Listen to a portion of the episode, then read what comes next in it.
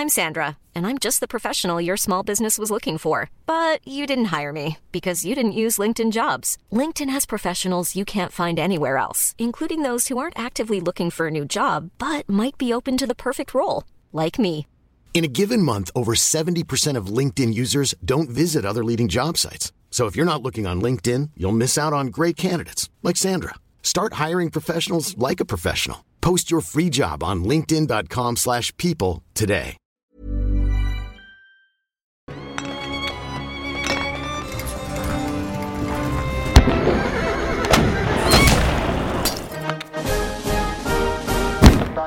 2,000 feet.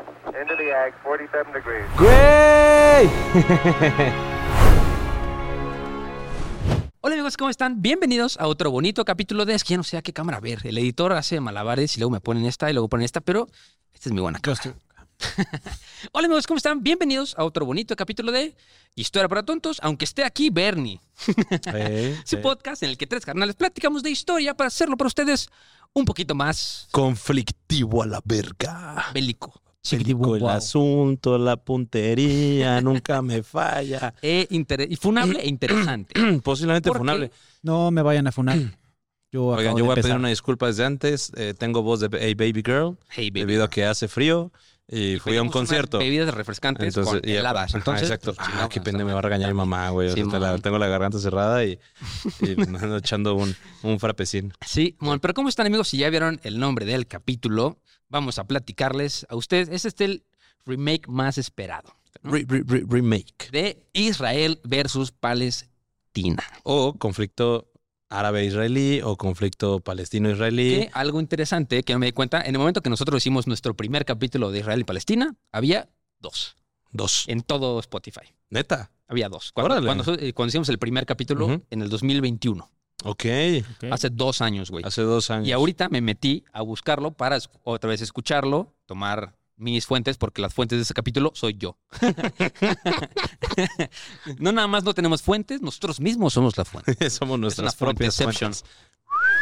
Sácame mi teléfono, chavos. Bueno, eh, vamos a aprovechar para hablar a los que son nuevos por aquí de cómo nació este bello podcast y es gracias a este A primer este capítulo. capítulo. Y era hace una vez un comediante que nos invitó alguna vez a, grabar un capítulo sobre este conflicto debido a que quería sacarlo en su podcast. Entonces nos invitó y pues después eh, se grabó. Iker lo grabó con, con este comediante y posteriormente nunca salió a la luz. Nunca salió. Entonces le dije, oye, güey, ¿y si hacemos un podcast Como cualquier persona de 20, 20 en, cuarentena? 24 años, en cuarentena de 24 cuarentena. años que no tienen nada que hacer porque los dos estábamos desempleados. Y si hacemos un podcast, somos bien chistosos, bro, ¿no? Exacto. Deberíamos Y de hablar pendejadas. Así salió. Y gracias a este bonito capítulo estamos aquí, volviéndolos a, volviéndolo a hacer para todos ustedes. Dos años después. Dos, Dos años, años después. Entonces, ah, eso es un gran saludo a, a- a Dani, que fue nuestro primer hater. Este vato. En Twitter nos mentó la madre, nos mandó mensajes privados, nos dijo anti- antisemitas Ah. y la ver. Entonces, le mandamos un gran saludo. Porque Ojalá- lo más probable es que no le haya entendido al primer capítulo tampoco. Sí, ojalá le esté yendo muy bien. Ojalá le esté muy bien. Le Sí. mandamos un beso en el yoyopo. Y que eh, tome mucha agua. Es, es importante tomar agua. Exacto. Entonces, Así que, bueno, pero ahorita volví a checar Spotify y hay un chingo, güey. chinga madral. Pero todos son de este mes, Ah, pues sí. de- explicando lo que pasó. Ok. O sea, ahí se ve Ya la está muy tendencia. mediático. No, porque antes no había podcast. Antes no había tantos podcasts y ahorita ya somos muchos, pero sí. Y qué bueno. y qué bueno, Ojalá seamos más. ojalá estemos más. Pero, Pero, escúchenos a nosotros. No nos escuchen a ellos. pero ellos no. A ellos no. No, ellos tampoco tienen fuentes. Pero Ah, ellos sí tienen fuentes y, seguramente no son fidedignas. a- a diferencia de todos los otros que escuché, porque escuché varios, eh, ninguno de ellos platica la historia del conflicto. Todos, todos platican de que qué está pasando, por qué están agarrando catorrazos, de la Segunda Guerra para acá. ¿Qué? ¿Vamos a hablar, hablar del contexto histórico? Nosotros de mucho antes hasta ahorita. Va, O sea, esto es como el crash course. Israel y Palestina 101. one on one. Y vamos a tratar de ser lo más imparciales posibles. Sí, así que... Por este, esta. Si nos cuesta, nos cuesta, porque somos internacionalistas y, Sí.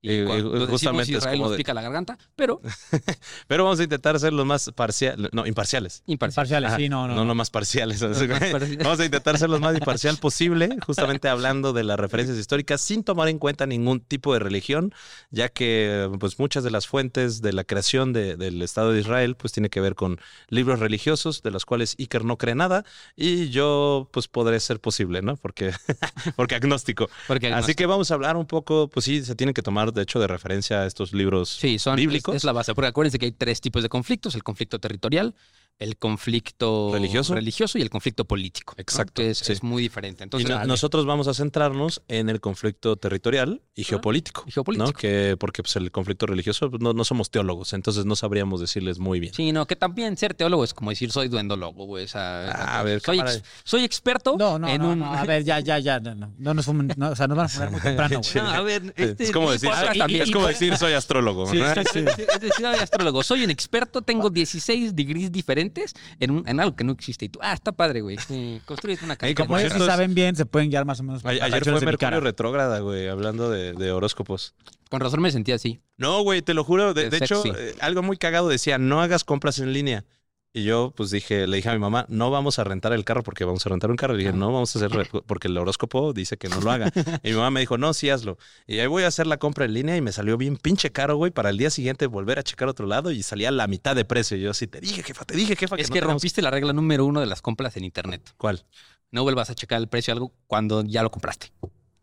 Sí, de acuerdo. Bueno, afortunadamente pude cancelar la reserva Ah, bueno. y ya, entonces ya pude Ah, pagarlo a pues, mitad de Entonces no precio. la culpa Bueno. a Mercurio, güey. Ah, sí tiene la culpa Mercurio retrógrada. Mercurio, chinga tu madre. También Eh. depende a qué hora lo compraste. Eso sí, sí influye. Bueno, sí es cierto. Bueno, el chiste es que vamos a empezar ya con este bonito capítulo de Israel y Palestina. Ok.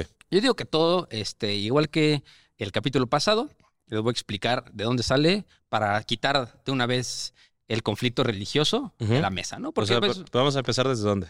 Desde el principio. Me Como encanta comenzar desde el principio.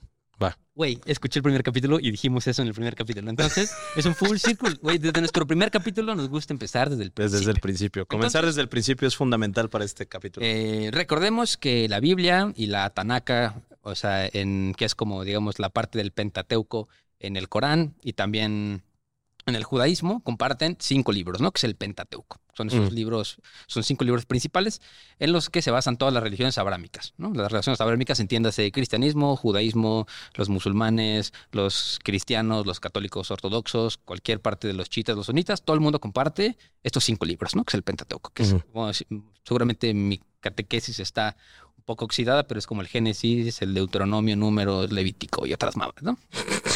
Güey, Yo lo sé, Ahí papi. está el, el ateo. Eh, eh, pues yo lo sé, güey. Güey, No puedes criticar si no lo sabes, papi. Ah, está bien, te tienes. El chiste es que cuenta la historia de Abraham, ¿no? Porque de ahí Ujú. nacen las religiones abrámicas.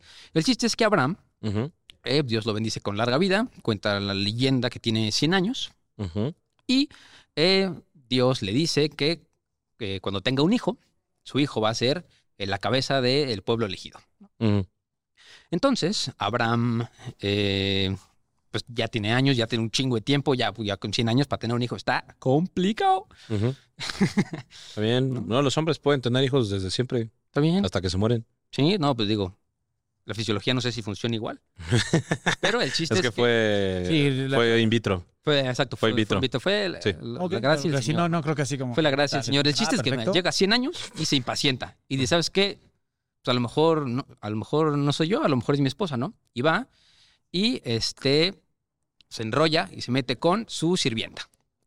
En algunos textos eh, dice que es una prostituta, pero en la versión más oficial dice que era su sirvienta, ¿no? El chiste es que La con su sirvienta, la mucama, eh, tiene un hijo que se llama Ismael. El Entonces, Isma. El Isma. Después, eh, obviamente, pues ya está muy contento con su hijo y todo. Obviamente su esposa Sara se enoja y llega a Dios y le dice, oye, güey, yo te dije que tuvieras un hijo. Aquí está, papi. Pues no se llama Ismael, güey. Te lo presento. Mucho gusto, güey. No, pero con la oficial. Ajá, pero yo quiero que sea con la oficial, güey. Quiero que sea con Sara. Entonces va, lo bendice Dios. No sé por qué durante 100 años nunca Dios lo bendijo. Y tiene un hijo con Sara, Ok. que sale Isaac. Ok. De hecho, si tienen algún amigo Isaac, ustedes se llaman Isaac, sabrán qué significa el elegido. Ok. Eso, eso significa Isaac. Isaac. Isaac. Entonces el chiste es que de ahí nace eh, la pelea fundamentalista de los judíos y los musulmanes. ¿Por qué? Porque de Isaac desciende todo el pueblo eh, de Israel, o los judíos, y de Ismael desciende todo el pueblo Islámico. eh, islámico, ¿no? Ok. Entonces el chiste es de que, pues obviamente después Dios hace su, su jugarreta de que le dice a Abraham de que, oye, ¿por qué no matas a, a Isaac? Ya, mátalo, güey, así en corto. Ismael Isaac. No, no, Dios le dice a Abraham, Ah, Abraham. oye, güey, ya mata, mata a tu hijo, güey. Paro, güey. sea, Ándale, güey. ya mátalo. Es una ofrenda que yo te pido, por favor, güey, de paro. A ver si muchos huevos. A a ver si muchos huevos, ¿no? Ajá. ¿Crees en mí? Órale, ¿no? Pues van, se sube eh, a, es un- a un lugar muy importante que seguramente Bernie nos va a platicar un poquito más. Arriba del monte Sinaí, el monte Sion, hay una piedra muy grande, donde ahorita está, donde también ascendió Mahoma a los cielos, que es la capilla de la roca. Y en esa roca es, una- es un monolito muy importante. Eh, entonces va a matar así a Abraham a Isaac. Y baja Dios y dice, ah, ahí están las cámaras. Era una broma, carnal. Bromita Pokémon. Era palo, Era, pa. era una bromita. Era, nada más quería ver si eras chile, güey. O sea, que nada más. entonces, eso lo utilizan eh, los judíos para decir, no, güey. O sea, Dios no mató a, A a Isaac. Porque nosotros somos los elegidos, carnal. Nosotros somos los meros, meros petateros. Y este, y pues tú, güey, que tú eres musulmán, la neta, no- la, la cromas durísimo porque pues Dios no te reconoce como hijo primogénito de Abraham, ¿no? Ok. Entonces de ahí nace, o sea, es exactamente el mismo párrafo, nada más que estos dos güeyes lo interpretan diferente. O sea, para los judíos, Ismael es el bastardo del. Sí, Ujú. Ok. exacto. De Abraham. Mm, De Abraham. Es el bastardo de Abraham. Sí. Y por eso son impuros. Exacto. Vaya, tiene bastante sentido. Por eso merecen la muerte. Y por eso Por la interpretación de unos cuantos párrafos del Ok. Pentateuco. Ok. ¿no? Así. Entonces, de ahí deriva todo el pedo religioso, Ujú. ¿no? Cosas más, cosas menos, porque obviamente hay apologistas defendiendo un lado, defendiendo el otro, sumándole cosas, quitándole cosas, pero el, pedo religioso es ese, Ese, básicamente. básicamente, Y hasta aquí acaba el pedo religioso.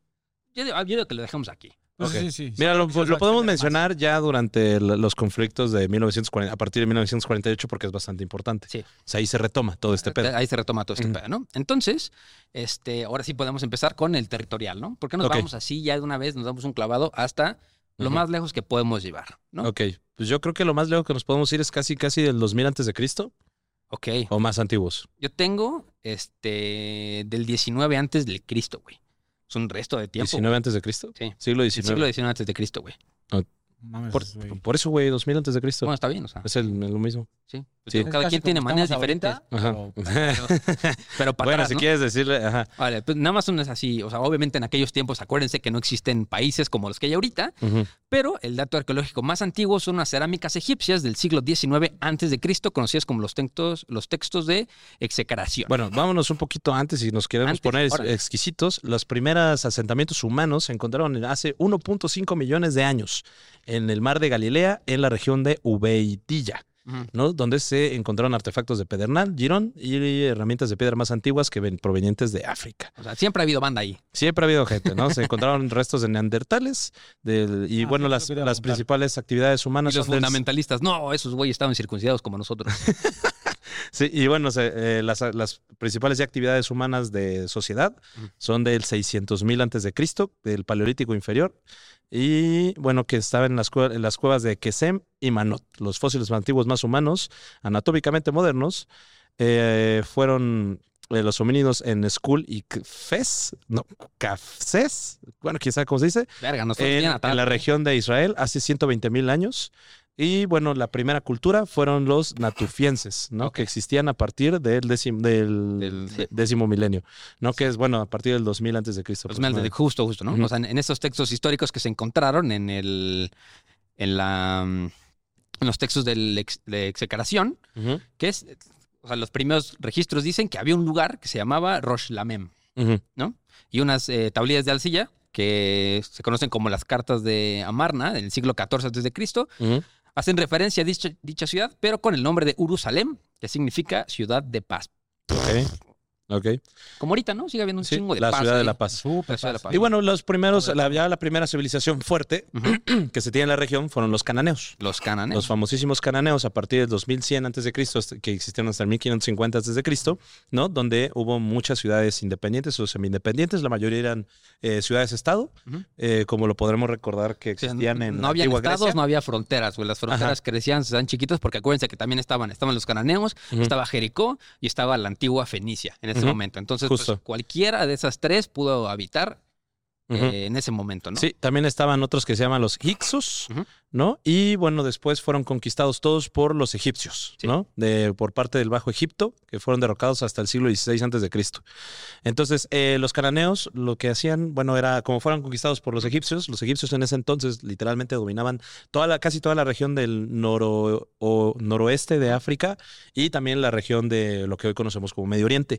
¿no? Fue, de hecho, como la, una de las épocas más grandes de los egipcios y eh, convirtieron a los cananeos en sus estados vasallos en el nuevo reino de Egipto que gobernaban desde Gaza. Sí. O sea, ahí ya se funda Gaza, la ciudad de Gaza en sí, ¿no? Que es. Siria. Siria, exactamente, entonces, ¿no? de- no, pendejo. Palestina. Palestina. Ajá. Este, es que ya también estaban asentados desde, desde lo que es eh, ahora Líbano.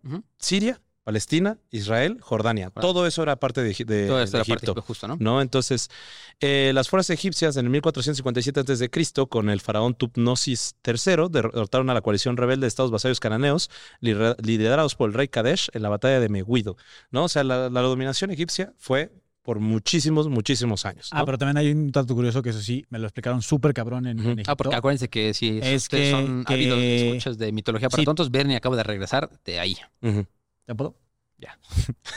este... Es que esto no es mitología, güey. Aquí hablas con. No, no, no, no, estoy hablando de algo histórico, bro. A ver, o sea, ¿cómo lo cuentan los, los israelíes? Es que no, sí, nos esclavizaron y la chingada y nos llevaron con engaños y salimos corriendo de Israel para, para Egipto. Y Sí, como lo cuentan los egipcios es no. A ver, estaba este José el Soñador, que era israelí, era de esa parte, y se hizo muy este, amigo de Tutmosis III, porque él le interpretaba los sueños y la chingada, y llevó al pueblo, o sea, dijeron, nos están corriendo de aquí, les damos asilo y se vuelven parte del pueblo egipcio.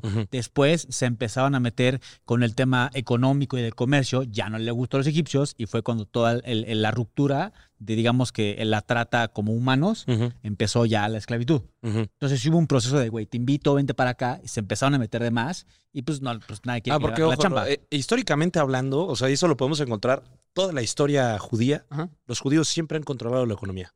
Sí, En todos lados. De hecho, por eso esa es una parte fundamental de todos los eh, asesinatos eh, en masa de los judíos a lo largo de la historia humana, porque los judíos siempre, siempre han sido Ujú. súper odiados por todos, por los cristianos, por los católicos, por los egipcios, por los... Todos, Por todo el los mundo. los- romanos, por todo. por los romanos, o sea, pero también era porque los, los- los judíos siempre han tenido esa habilidad del control económico, lo han entendido muy bien. ¿no? Por ejemplo, el, el gran éxodo judío durante la, la segunda cruzada fue justamente por eso, porque lo que hoy es España, los güeyes tenían demasiado poder Sí. que al papa se espantó y dijo como, ¿sabes qué? Córrelos de ahí, güey, o sea... Sí, creo que lo hemos explicado en algunos otros capítulos. La cosa es que en- durante la Edad Media y mucho antes, ¿no? En, en el catolicismo eh, era pecado la usura. ¿Qué es la usura? Pues el, el préstamo de dinero, ¿no? Y, o sea, con intereses para tú ganar un interés, ¿no? Porque pues era como pecado de que, oye, yo ne- necesito dinero, pero te lo presto, pero me lo regresas con un poquito más. ¿Y qué pedo con los templarios? Ah, justamente eso son fue lo que... Son los que empezaron todo el tema bancario. Eso, la banca existe por eso fue lo que causó también la decaída de los templarios, Ujú. pero eso es otra historia. Pero el chiste es de que como no lo podían hacer lo- los católicos, pues quién, es- quién está, quién pueda, o sea, les servía mucho a los católicos los judíos porque de que nos- no lo podemos hacer, pero tenemos a alguien que lo haga, ¿no? O sea, de que si no nos cae bien, lo toleramos, lo dejamos que vive en nuestras ciudades, eh, no nos gusta, pero pues él, es- él nos presta dinero. Entonces servía un, servía No. un propósito. Entonces por eso los judíos eh, de la Edad Media para acá se asocian con justo, con la usura, con el préstamo de dinero, Sí. con la- este, con todo el el tema amasamiento de la riqueza. sobre todo económico y, com- y comercial y Sí. como dices tú o sea hay, hay, hay un claro ejemplo este ahorita que la familia Rothschild de judíos el tipo tenía tres tenía tres hijos. Uno que no me acuerdo su nombre uno que lo mandó a Austria y uno que se quedó en Alemania que son los que vienen eh, justo antes de la ruptura de Hitler a Alemania y es por eso que van sobre de ellos porque es la familia más importante la más rica a quien le quieres bajar la lana a ellos. Sí. y ahorita BlackRock Sí, es lo que domina el mundo. Es lo que domina el mundo. Y Pero bueno, a finales de la Edad de Bronce, eh, justamente empiezan a haber otra vez levantamientos militares de los judíos, de los israelitas dentro de la zona, y logran liberarse del yugo egipcio. Egipcio, ¿no? Y de hecho, pues ya también empieza la decaída de los egipcios, que de- yo quiero hablar sobre eso porque a partir de- del, del fin de la Edad de Bronce, los egipcios se fueron para abajo, o sea, nada más sobreviven por suerte, todo el mundo los conquistó. Entonces pierden este, todo este dominio. Eh, Canaán empieza a tener ya un auge eh, un poco más independiente. ¿no? Y empiezan a surgir dos civilizaciones en el momento. Eh, empieza lo que se le conoce como la edad de hierro, Ajá. ¿no? Que ya es cuando se deja de utilizar las armas de, de bronce De bronce. y empieza a utilizarse el hierro principalmente en las armas y en, la- en las armaduras. Y surgen los pueblos del mar y los filisteos. ¿No? Aquí estos vienen, son pueblos que vienen del Egeo. ¿Cuál es el Egeo? Bueno, lo que conocemos hoy como Grecia. Como Grecia. ¿no? Estos pueblos del Egeo se mudan a lo que hoy es Israel, lo que hoy es este Jordania, lo que hoy es Líbano, y empiezan a convivir con, con los israelitas que ya se habían recién independizado del control egipcio, ¿no? Y empieza a tener aquí un pedo muy grande, ¿no? Porque como siempre, empiezan a luchar eh, justamente por el control de, de la región, ¿no? Un dato curioso es que los pueblos del mar no sabemos quiénes son. Son de los pocos que sabemos su existencia porque están súper, súper grabados en muchísimos lados. Se piensa que venían de Chipre, se piensan que venían del Egeo, otros dicen que a lo mejor venían de la Anatolia, que hoy es Turquía, pero no se sabe bien quiénes eran, ni qué hablaban, ni nada. Solo se saben que eran como los vikingos de la época. Y estos fueron unos güeyes que chingaron muchísimo a los israelitas y a los filisteos, porque inclusive a ver, fueron los principales enemigos de, de, de los egipcios también, ¿no? O sea, causaron un chingo de, de destrucción para los egipcios y fueron uno de los fundamentales para la caída del imperio egipcio. Entonces, eh, eh, ya se sientan estos tres pueblos, que son los principales, los filisteos, los pueblos del mar y los israelitas, y empiezan a, a lucharse por el control, ¿no? Por el Entonces. Eh, la evidencia registrada del pueblo con el nombre de Israel más antiguo ocurre en la estela egipcia de Mernetaf, ¿no? que fue erigida por el faraón Mernetaf, hijo de Ramsés II, en el 1209 a.C., que dice Israel está asolado y su descendencia no. Entonces la, evidencia arqueológica eh, establece que hay pequeñas aldeas en, la- en el Alto Canaán, en, el, en ambos lados del río Jordán, sobre todo en la zona de Samaria, al norte de Jerusalén. Estas aldeas tenían poblaciones de hasta 400 habitantes y eran autosuficientes. Vivían de pastoreo, cultivo de cereales y, cultivos de, y cultivo de vid y olivo y también intercambios económicos. Ok. ¿E- ¿Eso en qué año fue? Eso fue a partir del 1209 antes de Cristo. Entonces, eh, ya eruditos modernos eh, piensan que los, ya los pueblos se empiezan a ramificar a partir de la cultura cananea y después empiezan ya a tener eh, un tipo de culto diferente, ¿no? Empiezan a, a tener un dios nacional que era Yahvé, ¿no? Y bueno, según uno de los arqueólogos, dice probablemente sea seguro asumir que algún momento durante la Edad de Hierro una población comenzó a identificarse como israelita diferenciándose de los cananeos a través de mercaderes, tales como hay otros tipos de culturas, tales como matrimonios mixtos, énfasis en la historia familiar, genealogía y religión. O sea, ya empezamos a identificar al pueblo israelí a partir de 1209 antes, 9 antes de Cristo Sí. como una sociedad establecida, o sea, y ya no solo como los pueblos que estaban esclavizados Ya- ya- o que intentaban. No eran nómadas que, que, Exacto, que ya- andaban por ahí en Egipto. ya estaban establecidos en aldeas y pequeñas ciudades, ¿no? O Sí. sea, ya era el pueblo israelí en ese momento. Sí. Entonces, ellos se... No, pero no se supone que. Esa es una pregunta, ¿eh? porque sí no tengo la idea. No tengo idea. No se supone que este Moisés salió de Egipto y fueron como 100 años para llegar a Israel. No lo 40. sé, bro. Son- Son 40 años. Pero eh, esta es historia dura, viejo.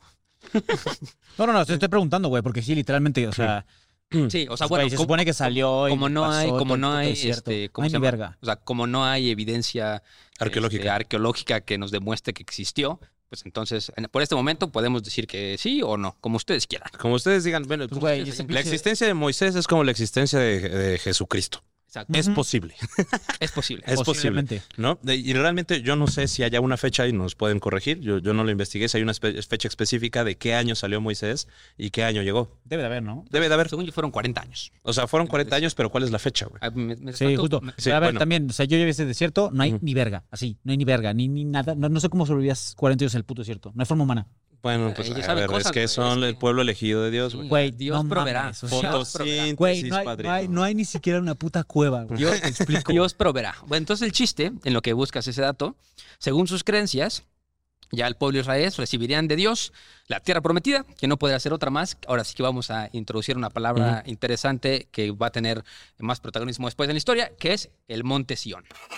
Llegan al monte Sión y es así como los hijos de Dios en Israel comienzan una campaña de guerra y eh, conquistan Canaán, destruyen Jericó y derrotan a los jebuseos. Y ahí se alzan como los dueños de estas tierras. ya en el siglo X antes de Cristo.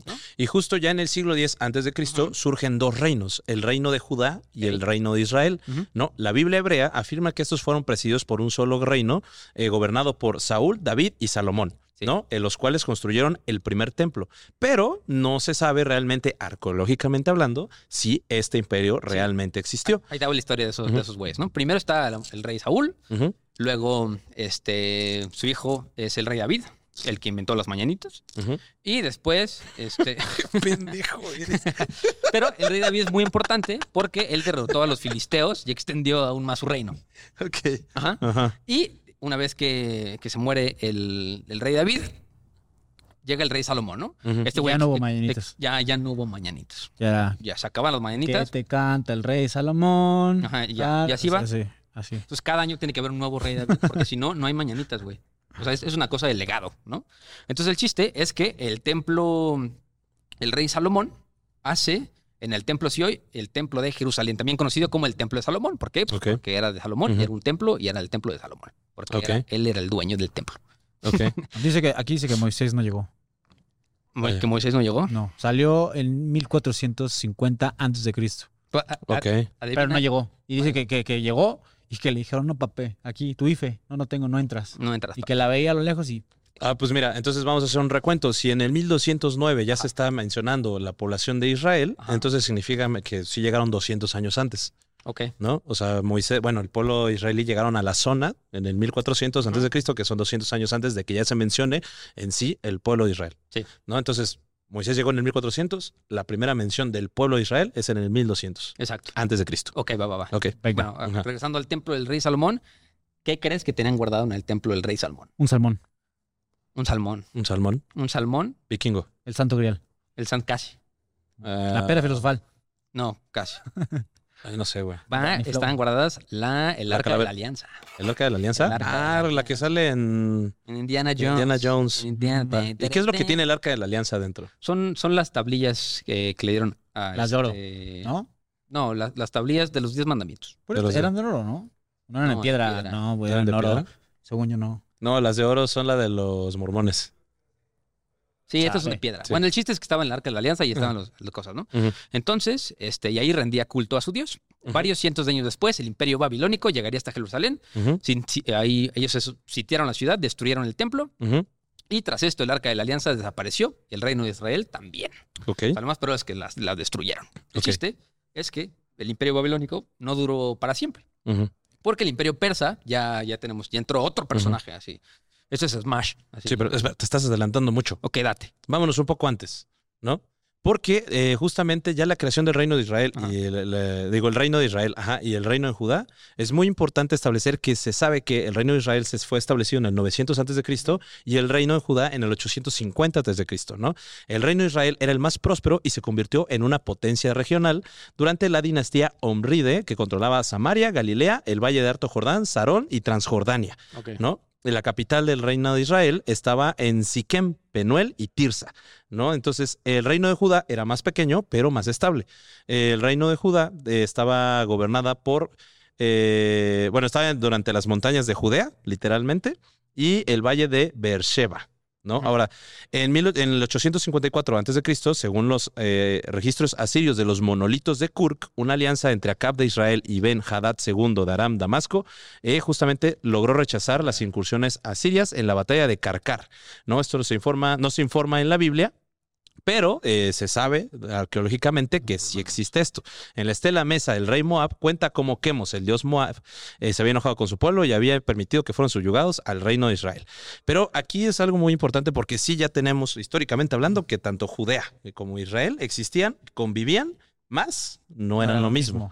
¿No? Esto sí es bastante importante y justamente ya vienen las, invas- las invasiones asirias, donde Israel cae a manos de los asirios después del asedio de la capital Samaria en el 720 antes de Cristo y eh, indica que Sargón II de Asiria captura Samaria y deportó a 27.290 habitantes a Mesopotamia.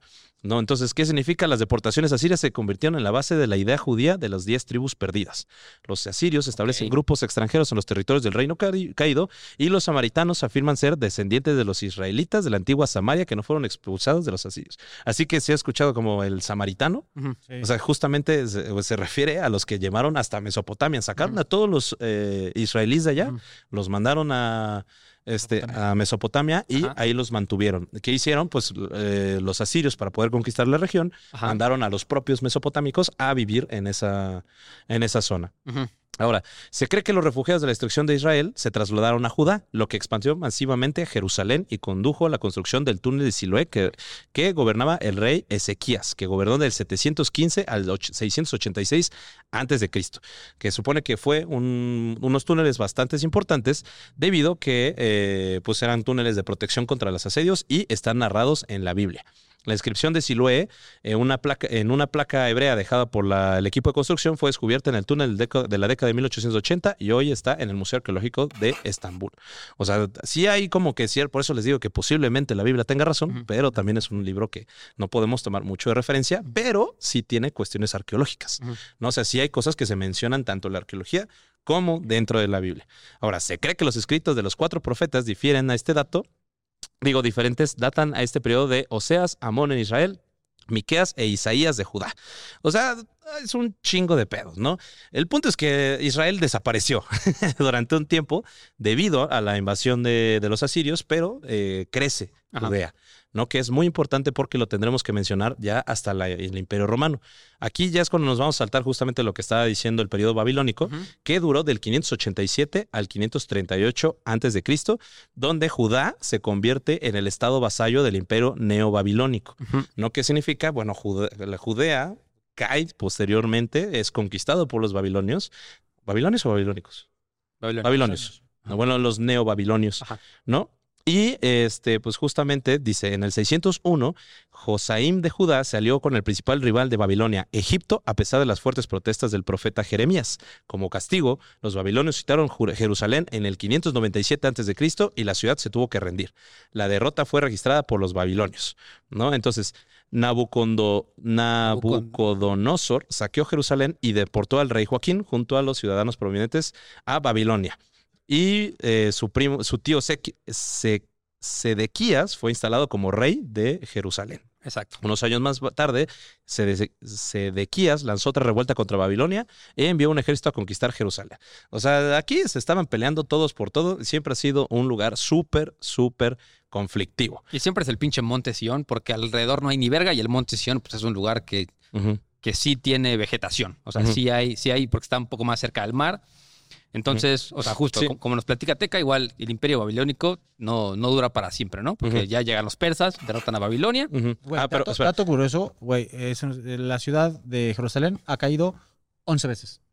Mm. No es mame. 11 veces y reconstruida 11 veces. Sí, y aquí tenemos la primera, las de las primeras destrucciones. En el 587 o 586 antes de Cristo, Nabucodonosor II de Babilonia conquista nuevamente Jerusalén, destruye el primer templo, que es lo que mencionó Iker, y arrasó con la ciudad. El reino de Judá fue deshecho y abolido, y muchas de sus ciudades fueron de sus ciudadanos fueron exiliados a. Babilonia. El antiguo territorio de Judá se convirtió en la provincia, provincia babilónica llamada Cheud, en su centro de Mizpah, al norte de la destruida Jerusalén. Y en las ruinas de Babilonia se encontraron las tablillas que describen la racio- las raciones del rey Jehuicaín. Ah, tenemos que leer la Torah para entender todos estos nombres. Yo pero creo es que hay bastante. que meterle nitro porque si no nos vamos a quedar en la pinche, así, en el pasado, a la verga, güey. Pero y bueno. las tablas, las tablas sí estaban hechas de oro. Ah, ok. Madera, ah, bueno. madera y por, este, por afuera tenían oro. Bueno, el periodo del segundo, del el segundo periodo de, de este, Jerusalén es con el periodo persa, del 538 al Ajá. 332 Venga. antes de Cristo, ¿no? Donde los judíos exiliados de Babilonia, que eh, incluían a 50.000 judíos, regresaron a Judá para reconstruir el templo, ¿no? Y se conoce como el segundo templo, construido en el 515 antes de Cristo. Eh, Simón. ¿no? Después ya tenemos el periodo helenístico, que justamente Alejandro Magno de Macedonia conquista la región con su, en la campaña contra el imperio persa. Y después de su muerte del 322 a.C., sus generales de vida en el imperio, como ya lo hablamos en el podcast de Alejandro Magno, y Judea se convierte en la región fronteriza del imperio Selyúcida, Se- Sel- Seleucida y el, reino ptolomeico en Egipto. ¿no? Entonces Judá fue conquistado por el imperio Seleucida en el 200 a.C. en la batalla de Panium y los gobernantes helenísticos generalmente respetaban la cultura judía y protegían las instituciones judías. Ok, a ver, antes de pasar a esa etapa, un dato curioso importante de la segunda vez que cae el templo, o sea, un par de siglos después, el imperio griego, como dice Teca, ya eh, sería anexado al gran imperio romano, y en el año cero, este, bueno, si quieren lo ponemos así, este, Jesucristo nace y 33 años después pisaría el segundo templo. O sea, Jesús, sí. en este caso, sí llega a tocar el segundo templo, y en el año 66 los hijos de Israel se rebelaron contra Roma, como dice Teca, eh, pues quería ser un poco más independientes. Y ahí estaba en ese momento el emperador Tito. Entonces, este güey ah, como que apaga la rebelión Ujú. y en el año 70 destruye por completo el segundo templo, Ujú. excepto un muro, que ese es el muro que conocemos ahorita como el muro de los Ujú. lamentos. Ah, Ok. padre. Sí, entonces, eh, justamente después del imperio helénico, ya viene el periodo romano, porque el, el imperio, el dominio helénico es larguísimo. Entonces, el periodo romano empieza del 64 antes de Cristo al 2 después de Cristo. Exacto. El general Pompeyo conquista Siria, interviene en la guerra civil asmonea en Jerusalén y este restau- restaura a Hircano II, el cual pues fue un miembro de la dinastía asmonea que eh, fue el rey de Judea. ¿no? Eh, Julio César y, Cleopatra, curiosamente, se preocupan mucho por la vida judía, Ajá. ¿no? Salvan a 3.000 tropas judías enviados por Hircano y comandado por este Antípatro, y que pues después eh, los descendientes de César fueron nombrados reyes de Judea. El 37 antes de Cristo, la eh, otra, bueno, la, este, la dinastía herodiana, o sea, de Herodes, este, ellos tenían también descendencia judía romana y también eran descendientes de los antiguos reyes de Judea.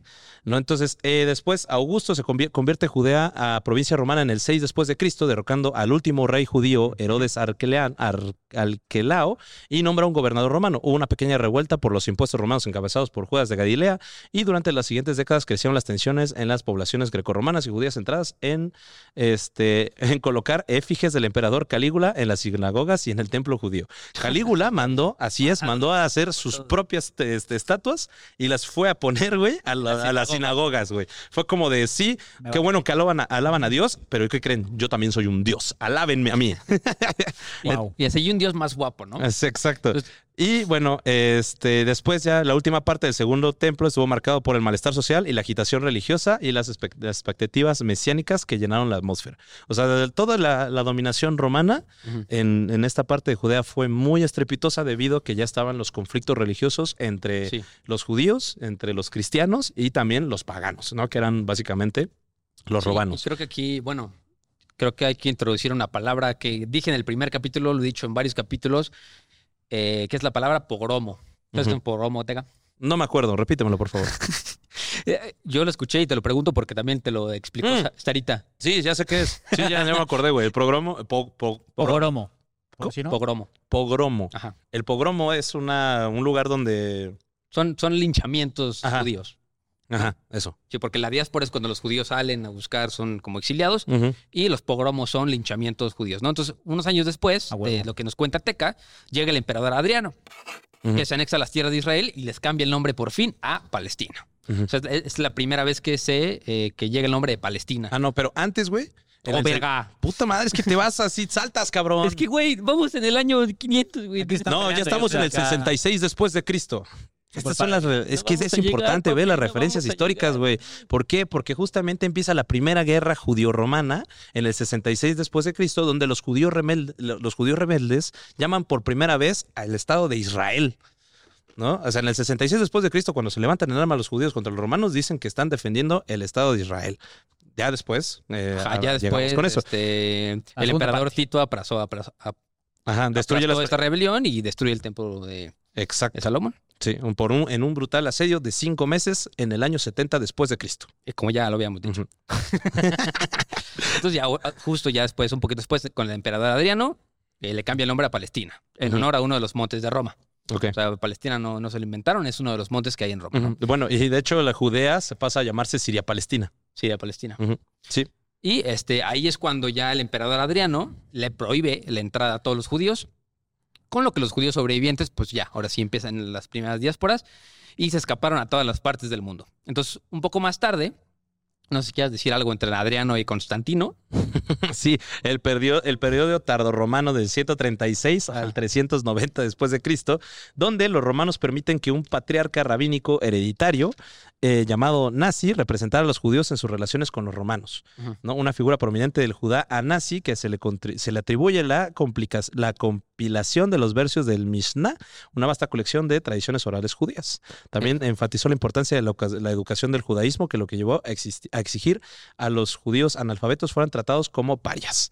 O sea, como, Perros. ajá, Sí, como basura. Como basura. Básicamente. Hay, hay, hay unos. Hoy, hoy, ente- hoy justamente aprendí qué significa parias, porque Joe Biden en el 2019 dijo que iba a tratar a la, a la Riad.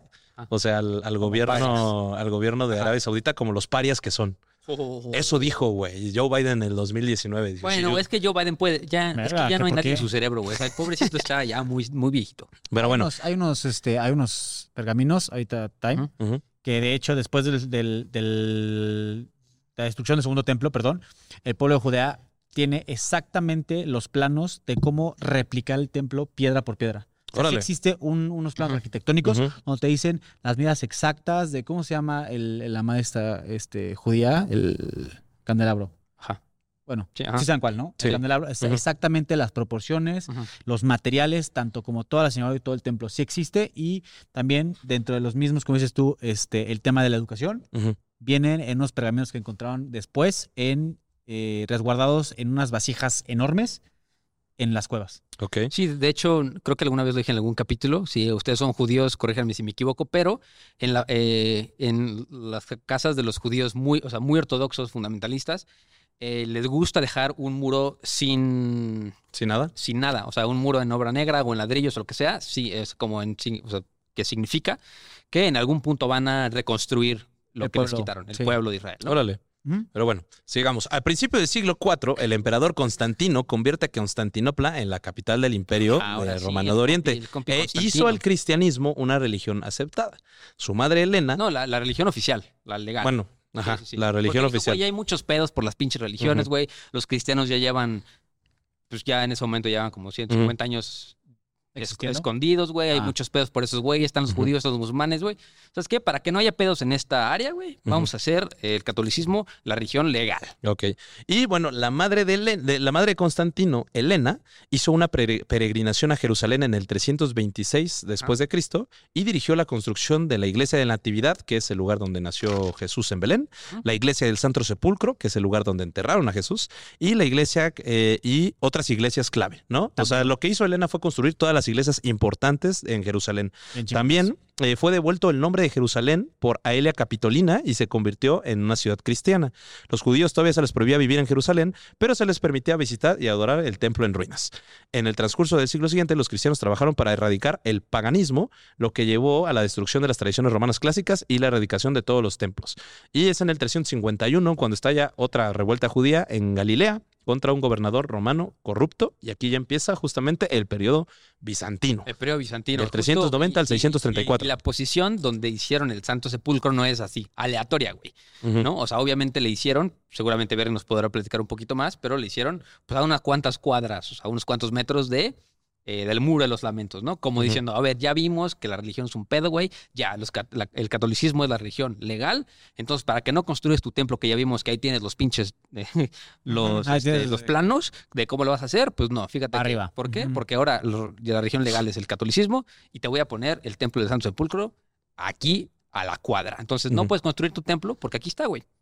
O sea, no, yo creo que sí se puede, porque no está tan cerca, sí está como unas ocho cuadras, nueve cuadras, para arriba.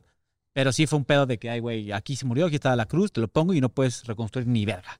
No, Literal. ahí- Es- es- te, te estoy, te estoy quitando el espacio porque antes de tu templo se va a ver el mío. Literalmente. Sea, entonces, sí fue un, fue un, este, pues, como un statement. Sí fue como un, te pongo aquí la patadura, aquí vas a estar plantado y ya no hay forma humana que lo reconstruyas. Justo. De hecho, de hecho, por ejemplo, en, hay, hay un, hay un problema que es, esto sí es un poco más eh, reciente, que es la, la- no sé si te contaron la, la escalera del Santo Sepulcro, el chismecito de la escalera del Santo Sepulcro. Sí, no tiene madre esa pinche escalera. Exacto, ¿no? O sea, obviamente el Santo Sepulcro es el lugar más sagrado del cristianismo, ¿no? ¿Qué digo? Hay muchos cristianos que, este, o católicos, que creo que no tienen la misma fuerza que el, para los cristianos como el, como el muro de los lamentos para los judíos.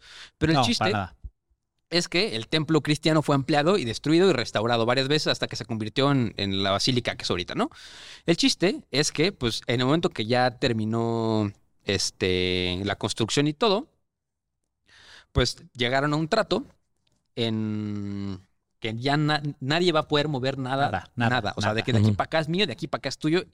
Y pues alguien cuando subió a reparar dejó la escalera por una ventana, güey. Entonces la escalera ya este, vive ahí y nadie la puede mover. No, a ver, yo literalmente me sale la historia porque aparte la vi antes de. Cuéntala, cuéntala. O sea, estaba así y se supone que se, se juntó un musulmán. No es mames, se juntaron eh, un este, un musulmán muy importante, religioso, un judío, un cristiano y un católico, ¿no? Digamos que el papa y los, los representantes, ¿no? Como chiste así. Y justo, estaban- justo literalmente, justo literalmente estaban firmando un tratado de que como yo lo quiero poner rojo, yo lo quiero poner azul, yo lo quiero poner verde, nadie va a mover nada porque si no va a ser un pedo y va a haber una Sí. guerra.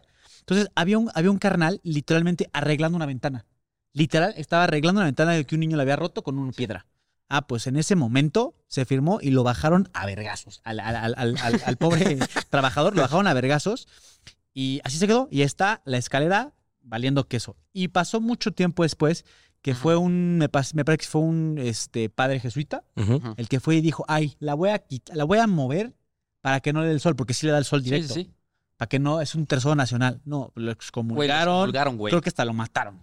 Güey, lucharon. Güey, imagínate por mover una escalera, te excomulgaron. Así de que, güey, llevas toda tu vida dedicándole tu vida a Dios, güey, por mover la escalera. Y ahí sigue la escalera y es una pinche escalera de que Sí, atada con pin- mecate. Pinchurrienta, güey. pero sigue Se viva. las vamos a poner ahí en los, en, El- en- en los show notes. Pero bueno, regresando al periodo bizantino, eh, justamente este es un momento muy importante y es fundamental el periodo bizantino porque durante justamente ya el, el- este, ¿cómo se llama? el periodo de este imperio, la presencia judía en la región disminuyó y, cree, y se cree que los judíos perdieron su condición de mayoría en Palestina a partir del siglo IV. ¿no? O sea, a partir del siglo IV ya los judíos ya no eran mayoría en la zona. Ya Sí. estaban distribuidos o los expulsaron literalmente de la región. Este, el judaísmo siguió siendo la única religión no cristiana tolerada, pero las restricciones de los judíos aumentaron gradualmente. Como eh, se le prohibieron la construcción de nuevos lugares de culto, ocupar cargos públicos o poseer esclavos cristianos.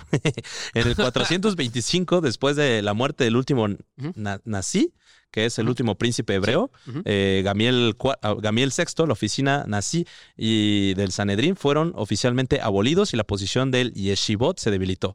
El vacío de liderazgo fue llenado gradualmente eh, por el centro judío de Babilonia, que asumiría un papel de liderazgo en el mundo judío. O sea, Babilonia en ese momento, en el siglo IV, se convirtió en la Y capital judía. Babilonia está pesado. Durante los siglos eh, eh, este, quinto y sexto después de Cristo eh, fueron las revueltas samaritanas, que fueron las revueltas judías contra el dominio bizantino, Sí. y la supresión resultó el declive de la presencia e influencia samaritana que se consolidó aún más con la denominación cristiana. Estas revueltas fracasaron. Los judíos perdieron totalmente el poder, los bizantinos los derrotaron y se establece ya en toda la región el cristianismo como la religión dominante. Se reconoce que algunos judíos y samaritanos se convirtieron al cristianismo durante este periodo bizantino y los registros históricos confiables son, pero son confiables y son bastante limitados, ¿no? Ahora, en el 611 después de Cristo, en el siglo VII, Ujú. eh, Cors- Cosroes II, el gobernante de la Persia sasánida, invade el imperio bizantino. Fue ayudado por combatientes judíos reclutados de, por- de Benjamín de, Tiber- de Tiberiades y capturó Jerusalén en el 614. Posteriormente, la Veracruz fue capturado por los persas. Y es posible que el reino judío eh, de- en Yemen también haya brindado apoyo. ¿no? Eh, posteriormente, en el 628, Ca- Cabat II devolvió Palestina y la verdadera cruz a los bizantinos y firmó un tratado de paz con ellos. Tras el reingreso bizantino, Heraclio masacró a la población judía en Galilea y Jerusalén, al tiempo que renovó la prohibición de la entrada de los judíos a este lugar. Y, y justo, y- justo igual por los años 690, cuando los árabes eran mayoría, pues se dan cuenta de que, pues, güey, los judíos ya tienen su, su muro de los lamentos, güey. O sea, ya. ¿No? Ya los cristianos tienen el sangro sepulcro, pero, güey, nosotros somos mayoría aquí, güey. No tenemos que tener algo nuestro, ¿no? Entonces, en el año 691, construyen eh, en el lugar donde les conté, donde está la roca, está muy importante, donde iba a Abraham a, sacrif- a sacrificar a, a Isaac, y también es la piedra donde ascendió Mahoma a los cielos, Ujú. crean eh, la cúpula de la roca. Ujú. Entonces, digamos que ahora sí ya es un lugar intocable, o sea, de que ya todo está cerquita a unas cuantas cuadras de todo lo demás. Y obviamente, este, ya desde ese momento hay como una paz entre las comillas más grandes del mundo, porque pues a todo, o sea, hay algo que les importa ahí a Es todos. un lugar de alto interés. Es, hay un lugar de algo Ujú. interesante. Aunque el viaje nocturno de Mahoma sí está, o sea, se lo sacaron de la manga. Exacto. Sí está pasado de lanza. Entonces, mira, yo, yo digo que no- nos demos un saltote hasta el año 1800, güey. Porque ¿Hasta 1800? hay de que filisteos, otomanos, hay mil madres, güey. Bueno, datos Sí, rápidos datos antes de rápidos saltarnos. antes de saltarnos. Eh, justamente eh, la primera referencia de que los judíos tuvieron que ser identificados fue durante, la constru- durante el califato abasí, Ajá. donde se construye la ciudad de Bagdad y empieza la edad de oro islámica. Pero durante esta época, los judíos debían llevar estrellas amarillas alrededor del cuello y en el sombrero. Y en el sombrero. Los cristianos debían llevar estrellas azules. Las regulaciones sobre la vestimenta surgieron durante los periodos del dominio árabe y estaban más diseñados para humillar eh, y perseguir a los no musulmanes. ¿no? Posteriormente, estos cambios eh, también fueron cambios demográficos, donde eh, la población musulmana empieza a crecer bastante. ¿no? Los romanos empiezan a, bueno, ya desaparecen totalmente de la región. Y este, la situación de- demográfica de Palestina se vio más alterada por el declive urbano de los abasíes, que eh, justamente aceleró el proceso de provocar un aumento del número de judíos, cristianos y samaritanos que, eh, eh, que justamente estaban migrando a la región, pero que dejaron a otras ciudades devastadas, ¿no? Por lo que los abasíes se concentraron en eliminar toda la población no musulmana, convertir o, o convertir a la mayoría de las poblaciones a musulmanes y los que no lo fueran, tolerarlos o marcarlos. Omenanay. Ajá, Ahí va. o Nanay. Eh, justamente también durante las cruzadas, el Papa Urbano II llamó a los Sí, cristianos a librar una guerra santa y recuperar Jerusalén contra el dominio musulmán, ¿no? Donde también, pues, eh, pues ya saben que la primera cruzada fue un éxito y las otras mil Sí, cruzadas fueron totalmente fracaso. un fracaso, ¿no? Entonces, este, se establecen diferentes estados cruzados, ¿no? Como el Reino de Jerusalén, que fue un estado cruzado, población eh, que estaba formada por musulmanes, cristianos, judíos y samaritanos, pero los cruzados, pues, fueron una, eran una minoría, pero una minoría que justamente con- eh, controlaba toda la región. En esta época de los, de los cruzados, los judíos fueron discriminados totalmente, eran asesinados usualmente. Como dijimos, durante la segunda cruzada eh, se dio el gran éxodo de los judíos. Y bueno, también Es que, güey, o sea, creo que este capítulo se debería llamar así de que. Y los judíos fueron asesinados. No importa cuándo leas esto. O sea, de que siempre, güey, han sido una población sí. perseguida. Podemos recordar, eh, justamente podemos recordar en, en nuestro capítulo de las grandes pandemias I'm Sandra, and I'm just the professional your small business was looking for. But you didn't hire me because you didn't use LinkedIn jobs. LinkedIn has professionals you can't find anywhere else, including those who aren't actively looking for a new job but might be open to the perfect role, like me.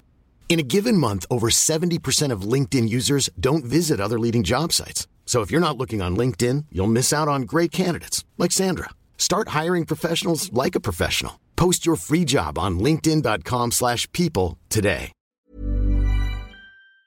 Del mundo, Sí. como la... ¿Cómo les echaron la culpa de la peste negra, güey? Ajá, la peste negra eh, fue, según los, los cristianos, fue culpa de los judíos porque envenenaban el agua. Sí, y ahorita les vamos a contar también, seguramente, si no escucharon el primer capítulo, la historia del que, según el primer ministro, bueno, el ex- creo que es ex primer ministro Ujú. Netanyahu, ¿no? Sí. Netanyahu, de, de Israel, eh, ¿quién fue el, este, el arquitecto del holocausto? Que pues, es un palestino. Le echan la culpa del holocausto a un palestino, pero ahorita les va esa historia, ¿no? El chiste, el chiste ya para saltar rápido, pues acuérdense que ahí hubo saladinos, en el bizantinos, hubo árabes, después estuvieron los turcos, Los turbos Después otomanos. estuvieron los árabes fatimíes, después estuvieron las cruzadas como dice Teca en el 1095 después de Cristo, a este estuvo el Papa, después estuvieron los otomanos en el 1500, los egipcios en el 1831, los británicos en el 1917 y eso nos lleva hasta, Bueno, hasta ahorita. Mil bueno, podemos hacer que en 1872 los judíos rusos establecen los movimientos que se llamaban los amantes de Sion, con el objetivo de establecerse. Ahí ahora sí en entramos, Palestina. entramos ahora sí en la mera carnita de este, pero ya les contamos así Sí.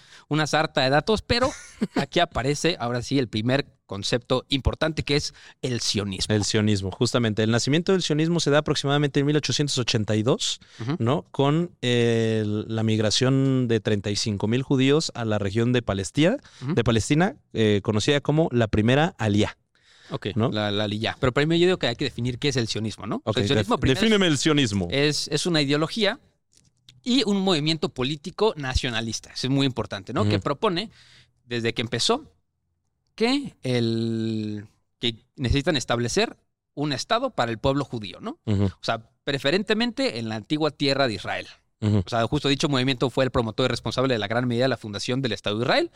Desde este, su constitución se centra en la defensa, apoyo al mantenimiento de su existencia, ¿no? O sea, obviamente muchos dicen que son sionistas y hay antisionistas también, que son judíos que no creen que debe ser esta postura, es muy diferente del antisionismo al antisemitismo. Ojo. ¿no?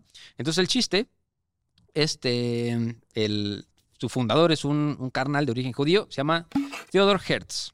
Eh, este, como, como respuesta a la ola antisemita que recorría Europa en ese momento, este, pues empieza a fomentar la migración judía a Palestina y alcanza su objetivo principal con la fundación del Estado de Israel en 1486. El chiste es que obviamente, pues como los judíos controlaban en ese momento también mucho de, de la economía de Europa. Pues estaban, o sea, tenían un- una posición importante como, eh, como palanca, ¿no? Decían que, oye, pues Reino Unido, tírame paro, ¿no? O sea, necesitamos, necesitamos saber, necesitamos un lugar donde poder quedar, ¿no? Porque somos un Estado sin nación, ¿no? Y ellos piensan que, que, que es su deber, ¿no? Que, que un- que necesitan tener un Estado. O sea, una nación no puede no estar sin Estado, güey. Que... Hagan de cuenta que es ver como la religión como si fuera una nacionalidad. Exacto. Es como si los cristianos dijeran como, ah, bueno, bueno, básicamente sí, el Vaticano es un, un estado, Ajá. pero que si dijeran como toda Italia, como debe Como ser, somos, debe ser cristiano. Ok. Es debe ser el estado cristiano. Que básicamente el estado cristiano es el Vaticano. Pero, Sí, pero pero, todos. pero todos. Pero todos, ajá, exactamente. Ajá. Entonces el chiste es de que llega al punto que este llegamos, creo que el siguiente salto es el Tratado Sykes-Picot, ¿no? Sí, bueno, hay, hay que tomar un poco de referencias que justamente el, hay- existe un éxodo masivo a Palestina, como lo dije, a partir de, de Sí, 1882. las alillas. Pero, por ejemplo, también tiene que ver el éxodo masivo de judíos en Yemen, debido a que los otomanos conquistan Yemen y los judíos, en un temor a represalias, eh, abandonan Yemen. Aproximadamente 40.000 judíos eh, se van a lo que hoy es Palestina, ¿no? Impulsados por el mesianismo. Ahora, eh, entre 1904 y 1914, alrededor de 40.000 judíos se establecen en la zona conocida hoy por Israel. Se le conoce a este movimiento como la Segunda Aliá. Y en 1908, la Organización Sionista Mundial establece su oficina en Palestina, también conocida como la Oficina Eretz Israel, en Jaffa, y comienza a adoptar una política sistemática de asentamientos judíos. En Sí, de que, 1900 vengan aquí, aquí es la tierra prometida. Porque Sí. aparte también está muy divertido que, que, empezaron a mandar gente a todas partes del mundo para buscar dónde podían asentarse, güey. Sí. O sea, también estaba, ¿dónde estaba Argentina? Estaba Sudáfrica, estaba Uruguay. Kenia, estaba Uruguay. eh, la, la Baja California. La, estaba Baja California. Ajá, y una región de Canadá. Canadá, pero no Terranova. dijeron, vamos al perro puto desierto, güey, donde no hay ni verga, güey. Pero aquí Es está. pues que tenían un sentido bíblico. Tienen un sentido Ajá. bíblico, ¿no? Ahora, eh, justamente en en 1909, los residentes de Jaffa empiezan a comprar terrenos fuera de las murallas de la ciudad y construyen la primera ciudad enteramente de habla hebrea, que es Ahuzat Bayit, ¿no? Después rebautizada como Tel Aviv. Tel Aviv. Tel Aviv es la primera ciudad de habla hebrea, totalmente. De 1915 a 1916, Talat Pasha, eh, uno de los jóvenes turcos, obliga a alrededor de un millón de cristianos armenios a abandonar sus hogares en el este de Turquía y los hizo marchar hacia el sur a través de Siria. Es lo que conocemos como el... Sí, es lo contrario de una diáspora. Esos son alillas de que, a ver, todo el mundo váyase para allá, ¿no? El chiste es. Eh, Eso se le conoce hoy en día como el genocidio armenio, que, a ver, vamos a ver por qué es muy parecido a un conflicto que tenemos hoy en día, donde justamente los turcos hicieron que los armenios caminaran de sus casas a otro lado. Y que, y de pero pues en el proceso se murieron millones de armenios, que se parece mucho a lo que está pasando ahorita con los palestinos, que los obligaron a salir de sus casas y pues irse a una zona de guerra literalmente, ¿no? Donde no están seguros. Exactamente. Y bueno, se, se cree que durante el genocidio armenio el número de muertos ronda en los 700 mil. ¿no? Cientos de miles fueron convertidos por la fuerza del Islam y una comunidad de supervivientes se estableció en Jerusalén, una de las cuales ahora desarrolla la icónica cerámica armenia. Y de ahí, ah, bueno, y ahí tenemos que justamente hablar que el, el lobby empieza a crecer Era, muchísimo. era muy fuerte en Estados En- Unidos, en y Europa. En Europa, pero principalmente en el Reino Unido. ¿Por qué en el Reino Unido? Bueno, porque Reino Unido ya se veía venir una guerra muy grande con este en Europa. En Europa. ¿no? Ya, Era inevitable, solo estaban ya se esperando. veía la Primera Guerra Mundial, güey. Ajá, ya se- desde, mil- desde inicios del siglo XX. Recordemos que la, la Primera Guerra Mundial empieza en 1914, termina en 1919. No, pero ya se veía venir, ¿por qué? Eh, spoiler alert, la Primera Guerra Mundial no se da por el asesinato del, de Francisco Fernando, sino que se da por el control de las colonias, principalmente en África y en Asia. Entonces, eh. Eh, justamente esto es aprovechado por el, el lobby sionista dentro de- del Reino Unido, donde convencen a la rey- al rey y al primer ministro en que en caso de que haya una guerra, les otorguen un pedazo de tierra, el cual esté controlado primero internacionalmente y posteriormente este, se pueda establecer el Estado de Israel y es cuando se buscan todos estos territorios, tanto en Bariloche, en Argentina, en, bueno, ya después en Madagascar, que los querían mandar los alemanes para allá, pero también se busca en Sudáfrica y Palestina, pero Palestina era una región eh, justamente bastante atractiva debido que desde la Edad Media y desde mucho antes, siempre que había un conflicto de, de éxodo de judíos, los, los judíos se iban a refugiar a Palestina. Llegaban ahí, güey. O sea, siempre fue el lugar de refugio para los judíos dentro de, todos estos conflictos, ¿no? Entonces, eh, justamente en la Primera Guerra Mundial, la mayoría de los judíos apoyaron a los alemanes porque estaban luchando contra los rusos. Recordemos que justamente la- la- los rusos tuvieron una, un genocidio contra los judíos, ¿no? Por eso crece también el sentimiento de crear un Estado... Del sionismo. O sea, justo el sionismo se agarró de eso y dijo, güey, ¿qué otra mejor razón de que evitar todo lo que está pasando en todo el mundo, güey? Porque siempre hemos sido perseguidos. Y acuérdense que eh, el, el 16 de mayo de 1916, Estados Unidos y, y Francia firman un, un convenio secreto, ¿no? Es la diplomacia secreta lo que le dicen, ¿no? Y ahorita Ujú. les vamos a explicar más. Pero el chiste de este, de este acuerdo entre, este, se llama el acuerdo Sykes-Picot, es que pues estos güeyes ya decían, güey, vamos a agarrarnos a catorrazos con los, con los otomanos y les vamos a quitar porque ya vemos que podemos ganar la, la Primera Guerra Mundial. Pero en el momento que termine, pues ya, o sea, es un tratado secreto porque nadie más estaba enterado. No estaba enterado o las otras partes de Europa, no estaba enterado Estados Unidos. El chiste es de que por bajita la mano se ponen de acuerdo cómo se van a dividir cuando ganen el terreno, ¿no? Y literalmente lo dividen con una regla. O sea, esos güeyes dicen, no, pues aquí hay, hay este, diferentes etnias que no se llevan entre sí, nos vale madres, agarraron el mapa y le trazaron una línea y dijeron, de aquí para acá es tuyo y de aquí para acá es mío. Entonces, pues obviamente el, lado de aquí para acá que le tocaba a los británicos, pues era el que le importaba lo visionista. Esto es algo muy chistoso porque eh, ni siquiera había acabado la guerra. Era en un supuesto de que derrotaran a los otomanos. Sí, de que ganaran. Pero a partir de 1917 ya se veía el fin de la guerra, o sea, ya to- todavía faltaban dos años, pero justamente es como de, bueno, posiblemente les ganemos y si ganemos, pues vamos a hacer esto, ¿no? Entonces, eh, en 1914, cuatro días después de la declaración de la guerra británica contra el Imperio Otomano, David Lloyd George, entonces que era el canciller de Hacienda, refirió al destino último de Palestina. ¿No? Diez años antes, este Lloyd George justamente empieza a hacer la, el programa para la Uganda británica. Que, que es este el programa de la Uganda británica, donde pues justamente quiere también crear, ¿no? Posiblemente un Estado de Israel en ese lugar. En una discusión eh, con Herbert Samuel, Lloyd George asegura que deseaba mucho ver un Estado judío que se estableciera en Palestina. Después Samuel resumió la posición sionista en una conversación con Edward Gray, el canciller inglés, y habló de las aspiraciones sionistas para establecer un Estado judío en Palestina Sí, o sea, y el- la importancia el- de su ubicación el geográfica para el. Imperio Británico. El lobby funcionó. El lobby El funcionó. lobby funcionó y pues ese güey estaba decidido a firmar un convenio. Entonces el Sí. chiste es que el 2 de noviembre de 1917, que aquí es donde empiezan, aquí es donde empiezan ahora sí los verdaderos vergazos. Porque eh, se fue una manifestación formal pública del gobierno británico durante la Primera Guerra Mundial para anunciar su apoyo al establecimiento de un, aquí va la palabra más importante de todo este capítulo, hogar nacional, ¿no? Para el pueblo judío en la región de Palestina. O sea, justo dice, Dear Lord Rothschild, porque aparte lo firmaron los Rothschild, desde ese momento, Ah, porque ojo, los Rothschild fueron los que financiaron la construcción del Estado de Palestina. exacto, esos güeyes están en todo, ¿no? El chiste es de que dice, yo tengo mucho placer, este, mm, contempla el beneplácito, el establecimiento en Palestina de un hogar nacional para un pueblo judío y hará uso de sus mejores esfuerzos para facilitar la realización de este objetivo, entendiéndose claramente que no será eh, nada que pueda perjudicar los derechos civiles y religiosos de las comunidades no judías existentes en Palestina o los derechos y el estatus político de los judíos en cualquier otro país. A ver, aquí, si han escuchado los últimos capítulos de Historia para Tontos sobre las micronaciones, si ya fui al pasado o el capítulo número 2 que hicimos, acuérdense que hay una gran diferencia entre nación y Estado, ¿no? O sea, estos güeyes les dieron chance a los judíos sionistas de hacer un hogar nacional dentro de Palestina. No fue convierte Palestina en tu estado. ¿no? O sea, eh, y de hecho fue en el o sea, 2000 la, eso es- la- la definición de hogar nacional es como si dijeran, güey, de No, ahora, ahí, o sea, de ahora ahí- en Morelos van a tener autonomía, pero siguen siendo parte de México, ¿no? Sí, exacto. O sea, de que mm, es como si yo te digo, tú tienes los Los Berni- cuernavacos. Los Berni, ajá, no, los Bernilocos, así, ¿no? Quieres, quieres hacer. eh, Puro verniloco. Yo tengo un buen de compas que somos los Bernilocos y yo te digo, ah, perfecto, güey, pues si quieres tener un espacio de tierra, yo te voy a dar un espacio de tierra para los Bernilocos dentro de Cuernavaca. Y tú dices, verguísima, Cuernavaca es mío. Y tú dices, no, ey, ey, ¿Cómo, güey? O sea, te estoy dando chance de que dentro de Palestina hagas un hogar nacional. Hay- acuérdense que hay este, O sea, ¿pero qué? naciones sin Estado, pero no hay Estado sin nación. O sea, tú, tú puedes tener sentimiento nacional y no tener un territorio, como los kurdos, ¿no? Que nunca, que no tienen, no tienen territorio, son pueblos nómadas, Ujú. porque así lo Hay naciones sin Estado, pero no Estado sin nación. Ujú. Exacto. Ahora, el 3 de enero de 1916 se reúne Mark Sykes, eh, que era uno, un conservador británico, Ajá.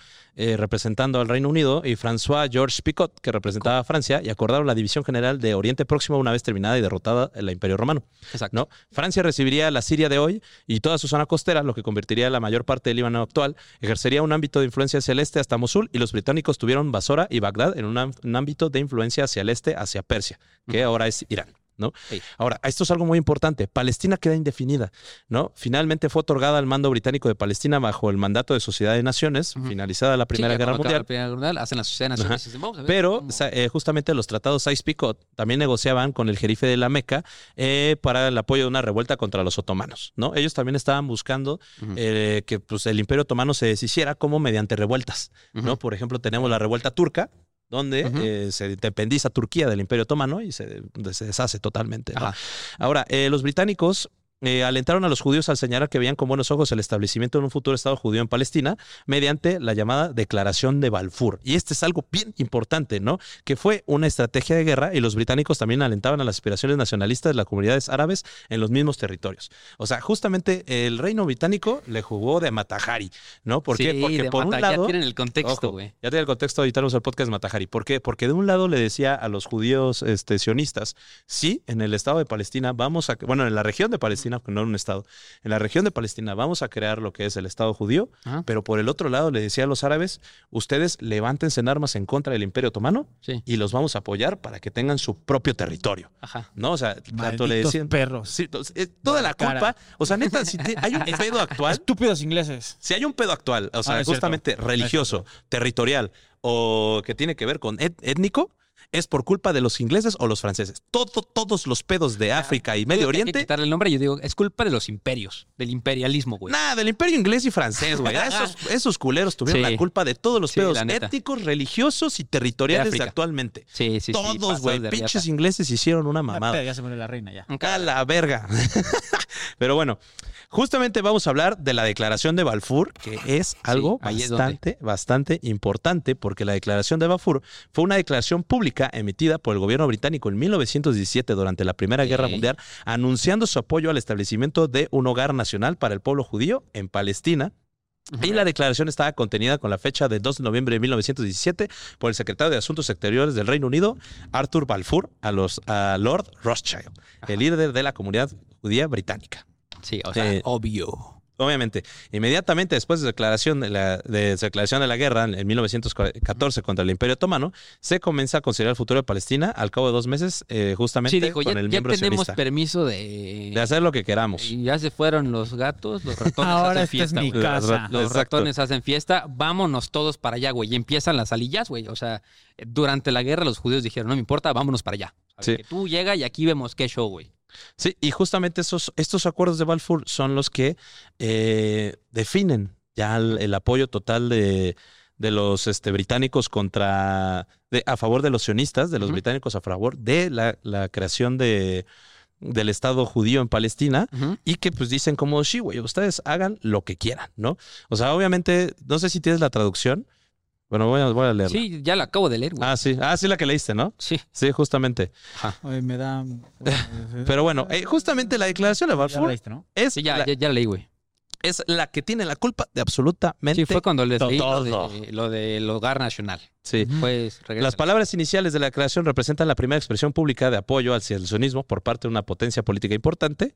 Y bueno, como justamente mencionó Iker, el, el término hogar nacional es fundamental en Sí, todo sí, este es importante conflicto. porque acuérdense que no es, no es lo mismo. No es lo Sí. mismo. La declaración tuvo muchas consecuencias duraderas debido a que aumentó enormemente el apoyo popular al sionismo de entre las comunidades judías de todo el mundo y se convirtió en un componente para el, el mandato central británico para el Palestina y el documento fundacional del mandato palestino. Condujo indirectamente al surgimiento de, de Israel y considera una de las causas principales del actual conflicto israelí-palestino, a menudo descrito como el conflicto más intratable del mundo. Sigue existiendo controversias sobre varias áreas, como por ejemplo si la declaración declaración contradecía las promesas anteriores de los británicos, haciendo a la Sharif de la Meca que correspondía ante Ma- Mahon y Hussein, que básicamente era prometerle tanto a los palestinos eso, ¿no? Palestinos eh, prometerles la creación del Estado de Palestina. O sea, ¿qué tan válido es si le estás prometiendo al, al, ajá, al pues- enemigo lo, lo contrario? Lo contrario. Entonces, justamente es así como, ¿qué tan válido es esto? Porque justamente muchos sionistas dicen, gracias a la declaración de Balfour podemos eh, aceptar ya la creación del Estado de Israel porque tenemos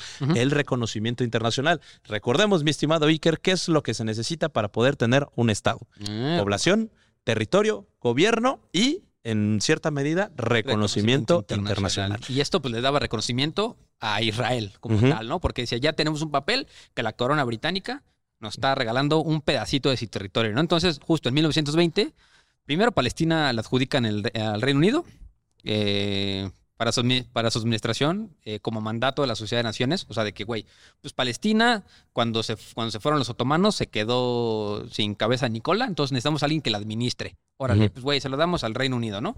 Entonces empieza, ahora sí, la- las primeras alillas, que son, empieza la, la primera alilla en 1917, digo, las- la, tercera en 1919, la cuarta en 1924 y este... La quinta en 1929, exacto. de la cual fue de las más importantes debido a que llegaron dos- 250 mil judíos a Palestina. Eh, justamente los nazis impedían que los judíos se llevaran todo su dinero y, le- y la restringieron nada más a mudarse con dos maletas por los que poco podían y pocos podían pagar el impuesto al Reino Unido para poder entrar. Porque los británicos les cobraban a los judíos un impuesto si querían residir en la Gran Bretaña, por eso los convencían que se fueran al, al lado de, de Palestina, Sí. ¿no? Porque fue como de, "Ah, sé que te vas a quedar sin feria, ¿quieres entrar? Págame. Ajá. Pero ¿qué crees? Si te vas a la, a la región de Palestina, es Es gratis. gratis, güey. ¿No? Aparte te están dando chance de que te lleves dos maletas. ¿No? De puta, güey. Sí. Eh, justamente, bueno, a partir de 1933, en, mil- en 1936, llegan aproximadamente 174 mil eh, personas, ¿no? Al, al Reino ¿Cuándo- Unido. ¿Cuándo, cuándo lo escucho? Y los ¿1900 qué? de 1933 a O sea, 1936. ya, ya había pasado la 36. Segunda Guerra Mundial. Sí, justo. Bueno, la mitad. Eh, llegan, ajá, llevan estos, este, llegan 174 mil personas al. Reino Unido, los cuales les exigían que demostrar que tenían mil libras esterlinas para las familias por capital, eh, 500 libras si tenían una profesión y 250 libras si eran tra- trabajadores calificados, ¿no?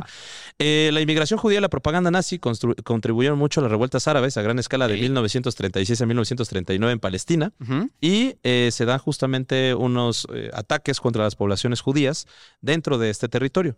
Los británicos justamente responden a las revueltas con la Comisión de Peel, una investigación pública que recomendó a la creación de un territorio exclusivamente judío en Galilea y la costa occidental, Ajá. incluido el traslado de la población árabe, que eran de 225 mil árabes, o sea, justamente quitar a 225 mil árabes en las costas de, de, la, de lo que hoy es Palestina y este, crear justamente ahí ya el Estado judío, ¿no?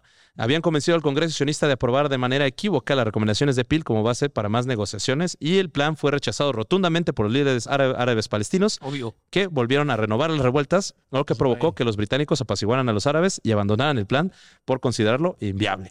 O sea, ya a partir de 1936, güey, ya querían crear de una vez el Estado de...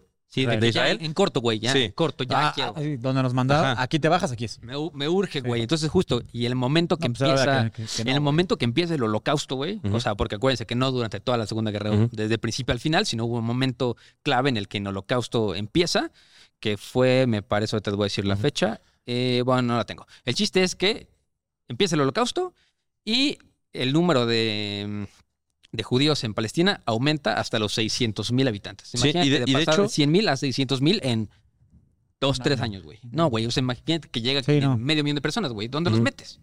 Sí, justo, pero justo en la respuesta a la revuelta árabe, en 1939 se publica el libro blanco, ¿no? Que es un, un libro donde eh, recomendaba que en un plazo de 10 años se estableciera una Ajá. Palestina independiente gobernada conjuntamente por árabes y judíos. El libro blanco acordaba eh, la entrada, la, acordaba la per- el permiso de entrada de 75 mil inmigrantes judíos a Palestina entre 1940 y 1944, después por lo cual eh, la migración requería por eh, aprobación árabe. Ajá. O sea, de 1940 a 1944, en teoría todos los judíos que quisieran entrar podían entrar Hasta 79 mil. hasta, hasta 75 mil. Y a partir de 1944, si quería entrar algún judío, ya le tenía que pedir permiso a los árabes. Llegaron 600. Ajá, no, tanto los árabes como los judíos rechazaron el libro blan- blanco, por lo que en marzo de 1940 el alto comisionado británico para Palestina emitió un edicto que prohibía a los judíos comprar tierra en el 95% de la región de Palestina. No solo el 5% del territorio Lo podía ser judío. sí, sí, sí. Bajo el mandato de los británicos.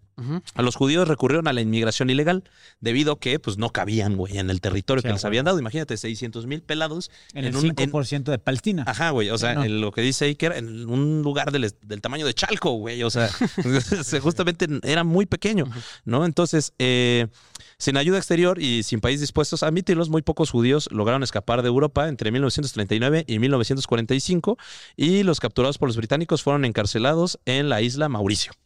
Ma- Sí, y, y también, por ejemplo, la, la- la Unión Soviética, pinches- los, pinches, este, la Unión Soviética, güey. los, este, Güey, los, o sea, los ingleses decían que apoyaban a los, a los No, luego judíos, los güey, y los encarcelaban. güey, y los mandaron a Mauricio.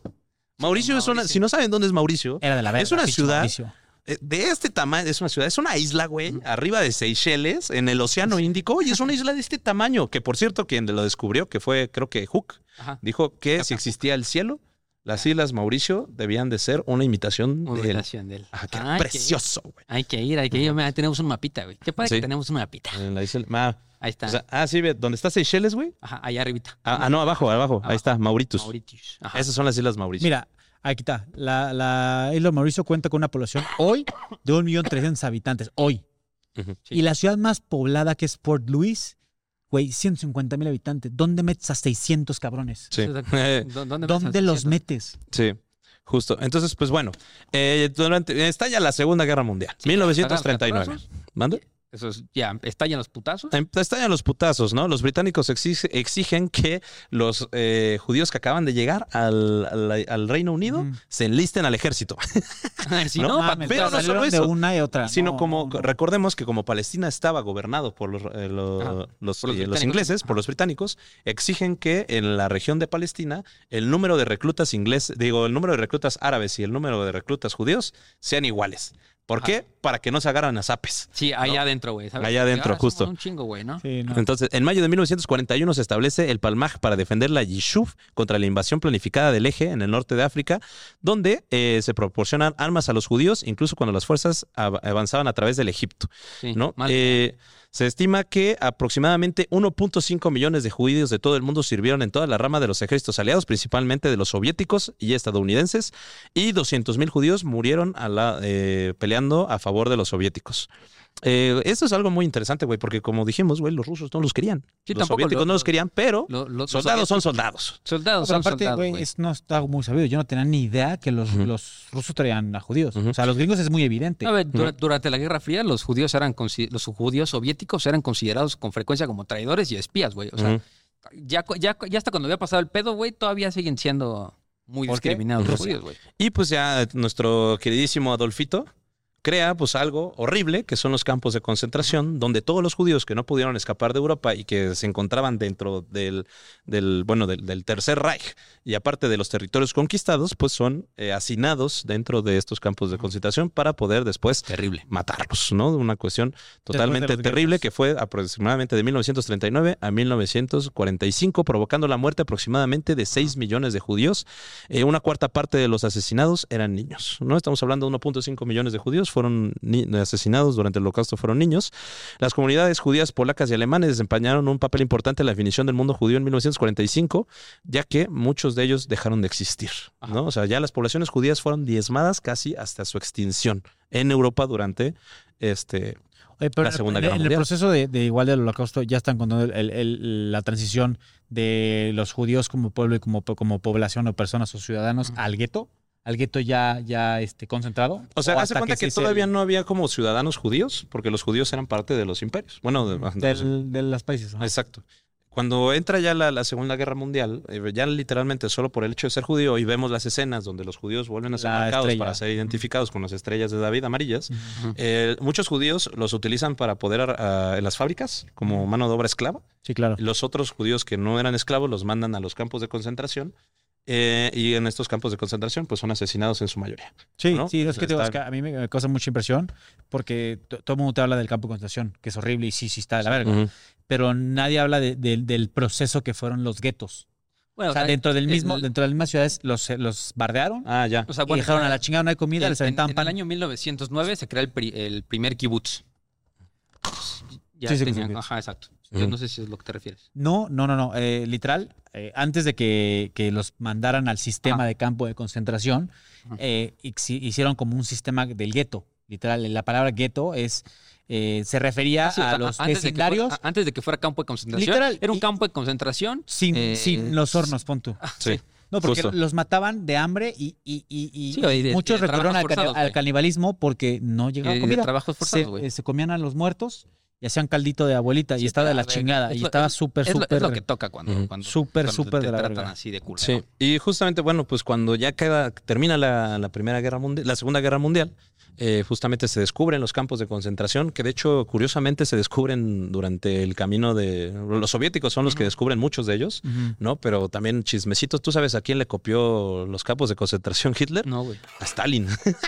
Pues es que- Stalin sí. hacía campos de Gulag, concentración contra los ucranianos, güey. O sea, no, de hecho, hay, hay narraciones, güey, donde van los aliados, van- digo, van los, los nazis, güey, eh, caminando por la región de Ucrania y encuentran miles y miles de ucranianos muertos, o sea, en hacinados, en campos de y que inclusive venían desde el periodo de, de Lenin, pero justamente no se sabe porque pues, ellos fueron los que ganaron. O sea, siempre, siempre el malo le copia a alguien más malo, güey. Sí, exacto. Y pues como los, los la URSS ganaron la guerra, güey, pues todas las tragedias que ellos hicieron, todo, todo No lo lo que hicieron, no lo Sí, cuentan. quedó, quedó, quedó Entonces para- sí, güey, no mames, o sea, yo, yo la neta no, no entiendo cómo existe gente que niega la- existe el holocausto, el holocausto, güey. O sea, pero así yo, yo, Sí, hay un buen de videos de que, güey, eso es mentira, güey, quién sabe qué, güey. sí, es así como de nada. En Siberia había un putazo de, de campos, ¿no? pues, bueno, los gulags. gulags. los gulags. no, güey. Te ponen a picar hielo. ¿Para qué chingado picas hielo en un lugar donde va a haber más hielo? Un campo de concentración, literal. Pero bueno, entonces eh, empieza ya después de la Segunda Guerra Mundial, empieza una migración masiva, ¿no? De los Sí, lo- lo judíos dije, supervivientes más a, de medio a- millón, a 600 mil. Palestina por el miedo, ¿no? De que se repita algo así. Entonces se migran y existe mucha migración irregular, ¿no? De, de judíos a la región de Palestina, ¿no? La mayoría eran expartisanos o rebeldes judíos en contra del régimen nazi, ¿no? Todos, y- o sobrevivientes del holocausto. Todos, todos, todos se fueron. Eh, los, los británicos intentaron frenar la inmigración, pero eh, no se pudo. Más de 110 mil judíos vuelven a entrar, ¿no? A Palestina. Y eh, justamente al final de la Segunda Guerra Mundial, ya para 1945, la población judía en Palestina había aumentado al 33% de la población. ¿no? El, 33%, población- la- el 33% de la población de la región de Palestina ya era totalmente judía. En el 4 de julio de 1946, un pogromo masivo en Polonia provoca una ola de supervivientes del holocausto que huyen de... Sí, dicen, a ver, güey, no mames, hay un, o sea, acaba de terminar la puta guerra, güey. ¿no? Ya está la paz. Y de la nada hay un, puto chance, hay un pogromo, güey, y se los quieren linchar, pues ¿sabes qué, güey? Acabo de salir de una para entrar, o sea, out of the frying pan and into the fire. Así de que me salgo del, del horno para el puto fuego. Entonces, no, Sí. ¿sabes qué? Me voy y este y pasa algo muy interesante en el año 1947. Que Ujú. ahí eh, hay un atentado en el Hotel Rey David, en, que está- es perpetrado por el Irgun, que es como Etzel, que es eh, Ujú. una organización paramilitar sionista, ¿no? Entonces el chiste es de que eh, eso pasa y acuérdense que pues Palestina era de los británicos. Pasa eso, empieza una guerra medio, o sea, no una guerra civil, pero empiezan las revueltas en, en- en- en Palestina. Y llega un momento en el que los británicos dicen, ¿sabes qué, güey? Ya estoy hasta la madre de este pinche lugar, güey. Bye. Aparte, mi, mi territorio está hecho mierda, güey. Necesito concentrarme yo en lo mío. ¿Sabes qué, güey? Yo me voy a salir de... ¿El Reino Unido? de ajá. Ah, sí. Yo, me- yo me voy a salir de Palestina, güey. Ah, bueno, porque, ojo, aquí tenemos que dar algo muy interesante que, güey, justamente con el fin de la guerra, de la Segunda Guerra Mundial y la, y y la creación de, la, de Naciones Unidas, de la ONU, empieza el proceso de descolonización, donde obligan absolutamente a todos, todos los imperios a deshacerse. O sea, ya están prohibidos los imperios y es- está prohibido tener colonias. ¿Cuál es el pedo de Palestina?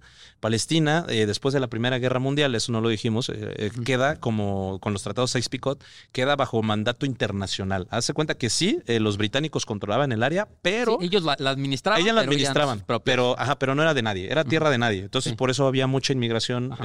Irregular Libre. libre, pues, todo el mundo podía entrar, ¿no? Entonces, el 2 de abril de 1947, Reino Unido solicita la cuestión de Palestina que fuera tratada por la Asamblea General de Naciones Sí, Unidas llega y dice, ¿sabes qué? Uno, güey, yo estoy hasta la Sí. madre de este pinche lugar, güey. y se, se crea el voy. Comité Especial de las Naciones Unidas para Palestina o la UNSCOP para informar sobre la cuestión palestina, Sí. ¿no? Eh, la UNSCOP, eh, bueno, es justamente esto para ver qué pedo, ¿no? Sí, o sí, sea, qué ¿qué, se va a hacer, no? Entonces, el principal partido judío ortodoxo, no sionista, recomienda a la UNSCOP que se estableciera un Estado judío después de alcanzar un acuerdo de status quo religioso con eh, respecto al futuro Estado judío, ¿no? El acuerdo concedía la extensión del servicio militar a una cuota de estudiantes y a todas las mujeres ortodoxas convertían el sábado fin de semana nacional, eh, se les garantizaba comida kosher, ¿no? Ahora, eh, esto es ya muy interesante porque es como de, ok, güey, tenemos que el 33% de la población es judía, ¿no? Y los que viven ahí son sionistas, ¿no? O sea, están buscando Sí, la sí, creación del Estado judío. no se van a ir de aquí porque de aquí son. Sí, y, la, y por lo, pero por el otro lado tenemos que el 77% de, no, 67% Ujú. de la población era pues era árabe, ¿no? Que ellos también buscaban la creación del Estado palestino, Sí. ¿no? Entonces la UNSCOP propone que el Estado árabe independiente, eh, que se cree un Estado árabe independiente y un Estado judío independiente, eh, y la ciudad de Jerusalén va a quedar sobre una un sistema de administración fiduciaria internacional. No, se fue como que sabemos que Jerusalén es una ciudad muy importante para todos, Sí, para no a crear pedos. van a cagar. Ajá, para no cagarla y no crear pedos, y eh, Jerusalén queda tierra de nadie. Sí, dice, dice- Nadie la administra. dice, vamos a dividirlo.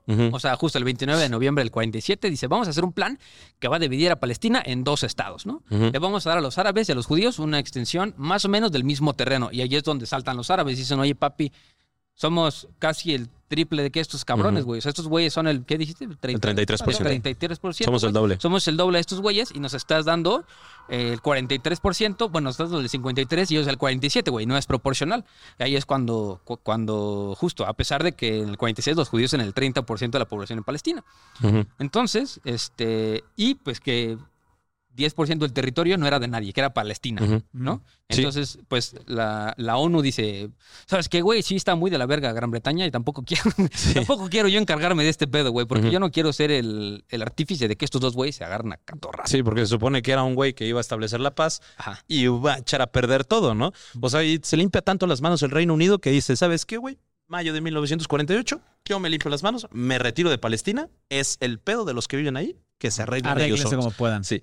Pero, güey, ¿qué pasa? En 1947 Chingón. estalla una guerra civil, ¿no? O sea, que a partir de enero de Que- que- que ya- 1948... ya, ya se lo olía a la banda, ¿no? Sí, güey. Ya, Ya, la- se venía un la- pedo, La, güey. tensión ya la podías cortar Sí. con un cuchillo, güey. Sí, güey, justamente se empieza a crear el Ejército de Liberación Árabe dentro de Palestina, ¿no? Donde empiezan a tomar diversas ciudades dentro de, de Palestina, ¿no? Eh, Consolidan su presencia en Galilea y Samaria y eh, de Egipto empiezan eh, a crear el Ejército de la, de la Guerra Santa, ¿no? O sea, ya los árabes y los judíos ya estaban Sí, a a ver, punto de agarrarse dos, a zapes, güey. Sí, un lado como el otro estaban tomando lo que les correspondía con las comillas más grandes del mundo. O sea, cada quien decía, no, güey, esto es mío.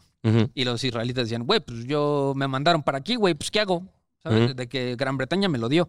No, ¿cómo, güey? ¿Sabes? Como que dicen, no, pues yo sí me quedo con lo de la ONU. Y, el- y los árabes dicen, no, pues yo no, güey. ¿no? Sí, justo.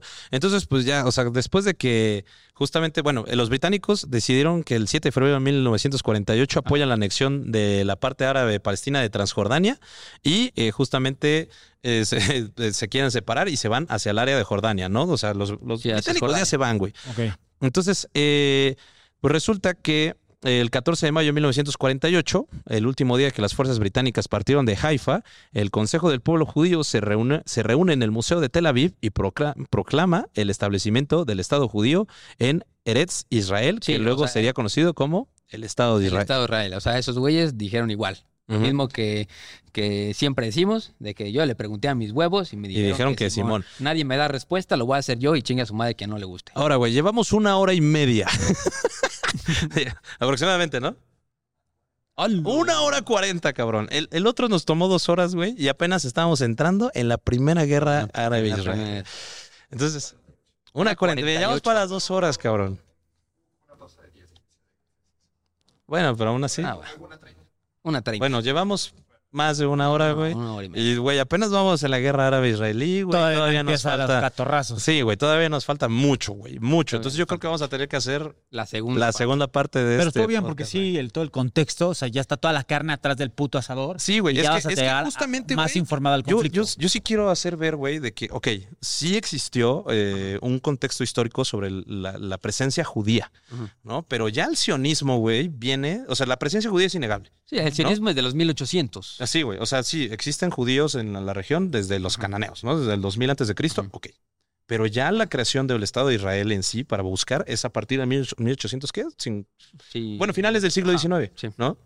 Son finales del siglo XIX, 1889. Entonces, aquí es donde ya tenemos que empezar a analizar, y yo creo que lo vamos a analizar en la segunda parte de este capítulo, güey, es eh, justamente, ¿es válida la, esta referencia histórica? O sea, de que sí, había judíos, güey, pero pues también había muchas otras Sí, o, religiones o desde también es, antes. es válida reclamar la deuda histórica que dicen tener, de que, güey, pues a mí, a mí me lo hicieron, güey. Y tú, sí, pero no porque te lo hicieron, lo tienes que hacer tú. Sí, justamente. Entonces, a mí, el, personalmente, el- la excusa de, de la creación del Estado de Israel para... Ah, y esto quiero terminar justamente el podcast, ¿no? Eh, la creación del Estado de Israel, decir, es que es nuestra deuda histórica, no se me hace muy válida, porque es como si los mayas ahorita se volvieran a levantar en armas y dijeran como nuestra deuda histórica es que toda la península de Yucatán tiene que ser nuestra. Sí. ¿No? Entonces, sí, posiblemente sí. Pero, güey, ya hay otros contextos históricos y todo. Ahora, muchos, en- siempre hemos dicho, en relaciones internacionales te enseñan dos cosas principalmente. La ONU no sirve para nada y Israel es un Estado ilegítimo. Legítimo. Pero ahí les va el por qué. ¿no? O sea, sí tiene un sentido de por qué se le dice eso y no es por ser antisemita, Sí, no, no, es por decir como, no, los judíos no deberían existir, no, no, no. O sea, es otra cosa, como dijo Iker, es ser antisionista. Según las normativas internacionales, ¿cuál es la, la creación de un Estado? O sea, ya no es como antes de que te levantabas en armas y hacías una revolución y de repente, ¡pum!, Estado nuevo. Sí. ¿No? O sea, no. O de repente que invadías otro territorio y ¡pum!, Estado anexado. O sea, eso ya no se puede, en teoría, ¿no? Bueno, lo acaba de hacer este Sí, sí, sí. eh, Azerbaiyán con, con Nagorno-Karabaj, ¿no? Lo cual no sé por qué no hicieron nada en la ONU, pero eso no se puede. Y es lo que está pasando, por ejemplo, en, en ciertas zonas de, de Israel y Palestina. Sí. Se dice que Israel es un Estado ilegítimo porque según la normativa internacional establecida a partir de 1945, ya con la creación del derecho internacional y el establecimiento de la Organización Internacional de los Derechos Humanos, Mm. dice que hay una cosa que se llama autodeterminación de los pueblos. ¿Qué es la autodeterminación de los pueblos? La autodeterminación de los pueblos es preguntarle a la población si quieres algo y que vote la mayoría a favor. Estamos Exacto. hablando de 49-51. ¿no? Exacto. Ahora, ¿qué es lo que pasa? Cuando se establece el Estado de Israel, estamos hablando que el 33% de la población era eh, judía sionista. ¿no? Y el 67% de la población era árabe. Nunca se le consultó al 67% de la población Sí árabe querían si escuela. querían que se estableciera el Estado de Israel dentro de su territorio. Exacto. ¿Por qué? Porque como ellos eran mayoría, en teoría, dentro ya de la normativa internacional, nada de la herencia histórica, dentro de la normativa, ellos eran mayoría en el territorio y no se respetó la autodeterminación de los pueblos. Si hubiera habido un referéndum, que es el que se tiene que hacer, en el cual se le pregunta a la población, oye, ¿quieres que haya un Estado de Israel en este lugar donde van a habitar los judíos libremente? Si hubiera votado y el, 40 y- y el Sí. 51% de la población, incluyendo los del 33% de los judíos, más el Más lo que sea. más lo que sea, que no soy matemático, hubiera dicho sí, ok, bajo la normativa internacional, la población votó. ¿Por qué? Porque la autodeterminación de los pueblos a- a- este, justamente marca que están a favor de la creación del Estado de Israel. Que si se hubiera hecho de esa parte, te juro que otro gallo hubiera cantado. Sí, exacto. Los pedos que existen ahorita no hay, pero como justamente la ONU dio el reconocimiento el 14 de, el, ¿qué? ¿El 14 de mayo? Sí, el, el- dio el reconocimiento en, bueno, en 1948 de que el Estado de Israel se proclamó independiente, que es válido, güey. O sea, porque el pueblo se quiso recla- reclamar independiente. El problema es que se anexó territorios donde también existía población palestina y no se les eh, no se les preguntó si querían ellos ser parte de ahora de Israel. ¿no? O sea, no se le pregunta a la población como de, oye, el 50% de Palestina ahora va a ser judío, ah, bueno, eh, Sí. judío sionista, va a ser Israel. ¿Estás de acuerdo? Pues no, güey. Obviamente Sí, estaban no. emputadísimos los árabes, güey. seguramente van a ver en el siguiente capítulo que en el momento que Ben Gurión eh, proclama el Estado de Israel, que aparte Ben Gurión suena como así Benur. un, un- Literal, sí. 14 de mayo de 1948. justo, o sea, 14 de mayo de 1948, cuando Ben Gurión proclama el Estado de Israel en el Museo de Tel Aviv, este, bajo el justo bajo el retrato de Theodor Hertz, que es que el, el- Ujú. el sionista mayor, pues, pasan dos, tres días y la Liga Árabe le dice, te voy a romper el puto hocico. O sea, Sí. que no, o sea, no lo dejo. Y desde ahí hasta ahorita se siguen agarrando a catorrazos, pero ya será En el siguiente capítulo. en el siguiente O sea, capítulo. Como, Entonces, es- como entiende uno Ajá. internacionalista, básicamente lo que están diciendo es que una un poquito más de una tercera parte de esa población este, palestina tuvo que haber estado de acuerdo en la votación que no existió, Exacto. básicamente. Sí, o sea, no se niega la existencia del Estado de Israel Son bajo, 20 el, bajo el 28%. voto de, Sí, sí, sí. de los israelitas, ¿no? O sea, es válido, es totalmente válido porque ahí está la autodeterminación de los pueblos del Estado de los israelitas. Pero el problema es que se les dio más territorio de los que debían. O sea, si le hubieran dado el 33% de la... Sí, y, luego cuando la Liga Árabe que dice, bueno, yo voy a reclamar lo que según yo me corresponde, de todas partes del mundo le caen a los 18. israelitas así de que un chingo de armas, de que defiéndete, papi. Entonces, obviamente, todo el mundo viene saliendo en la Segunda Guerra Mundial. Y los más árabes no tienen ni verga. No solo no, no tienen ni verga porque justamente Israel pues tiene un aliado muy grande que son los Rothschild, Estados Sí, de Unidos y el Reino Unidos. Unido. Entonces les Y los árabes no tienen a nadie. Exacto. A nadie, güey. Y literalmente era un 18, eran 18%, era, perdón, me equivoqué, era un poquito menos de una tercera parte. Pero evidentemente ese Sí. 18% no iba a existir. Y ojo, les digo, el, el hate que se tenían los árabes y que se tenían los, los judíos Mm. fue por culpa del Reino Unido que les jugó chueco a los dos. O sea, por ese güey fue que los judíos y los árabes no se llevaron bien porque a los dos les prometió la creación de un Estado independiente. Al Estado en palestino y Entonces, sí. Estado judío. Los pinches ingleses tienen la culpa de todo, pinches todo a la verga, compa. Pero si quieren saber lo que continúa después de la Segunda Guerra Mundial, después de 1948, A la verga. Quédense A la verga. para... No, tenía que seguir la dinámica. no entendí, güey. es que, bueno, quédense para saber ¿Qué va a pasar? a la verga. Eso. Bueno, muchachos, que los queremos mucho. Vayan a YouTube a vernos. Ya estamos Yes. haciendo el video y queremos que nos vayan a ver. Y recuerden suscribirse al Patreon, Historia para Tontos. Ah, no, patreon.com, diagonal, Historia para Tontos, para que sigan apoyándonos y poder seguir pagando este bella, esta bella calidad Exacto. de, de sonido, audio, video, todo, Todo, invitados, luces. ¿no? Porque estos invitados nos cobran, por si ustedes no sabían. Y así que, pues muchas gracias por estar por acá. No nos funen tanto, solo hablamos de historia. No, está bien, está bien. Creo que, creo que lo pusimos mejor que el primer capítulo. Sí, no mames, güey, una hora cuarenta hablando de puro contexto histórico. No, pero a ver, está bien, está bien, porque sí, un- uno que no es internacionalista, yo que literal vengo a escucharlos, Ujú. Neta no sentí ninguna parte como inclinada hacia ningún lado de la balanza. O sea, fueron datos de lo que pasó, no nos metimos en pedos de que quién está bien, quién está mal, esto es lo que pasó y esto es lo que llevó a que hoy hubiera un conflicto tan cabrón. Simón. Qué bueno. Entonces, amigos, acuérdense que los queremos mucho y recuerden que no hay historia, si no hay un. Güey, A la verga. sale, nos vemos, bye.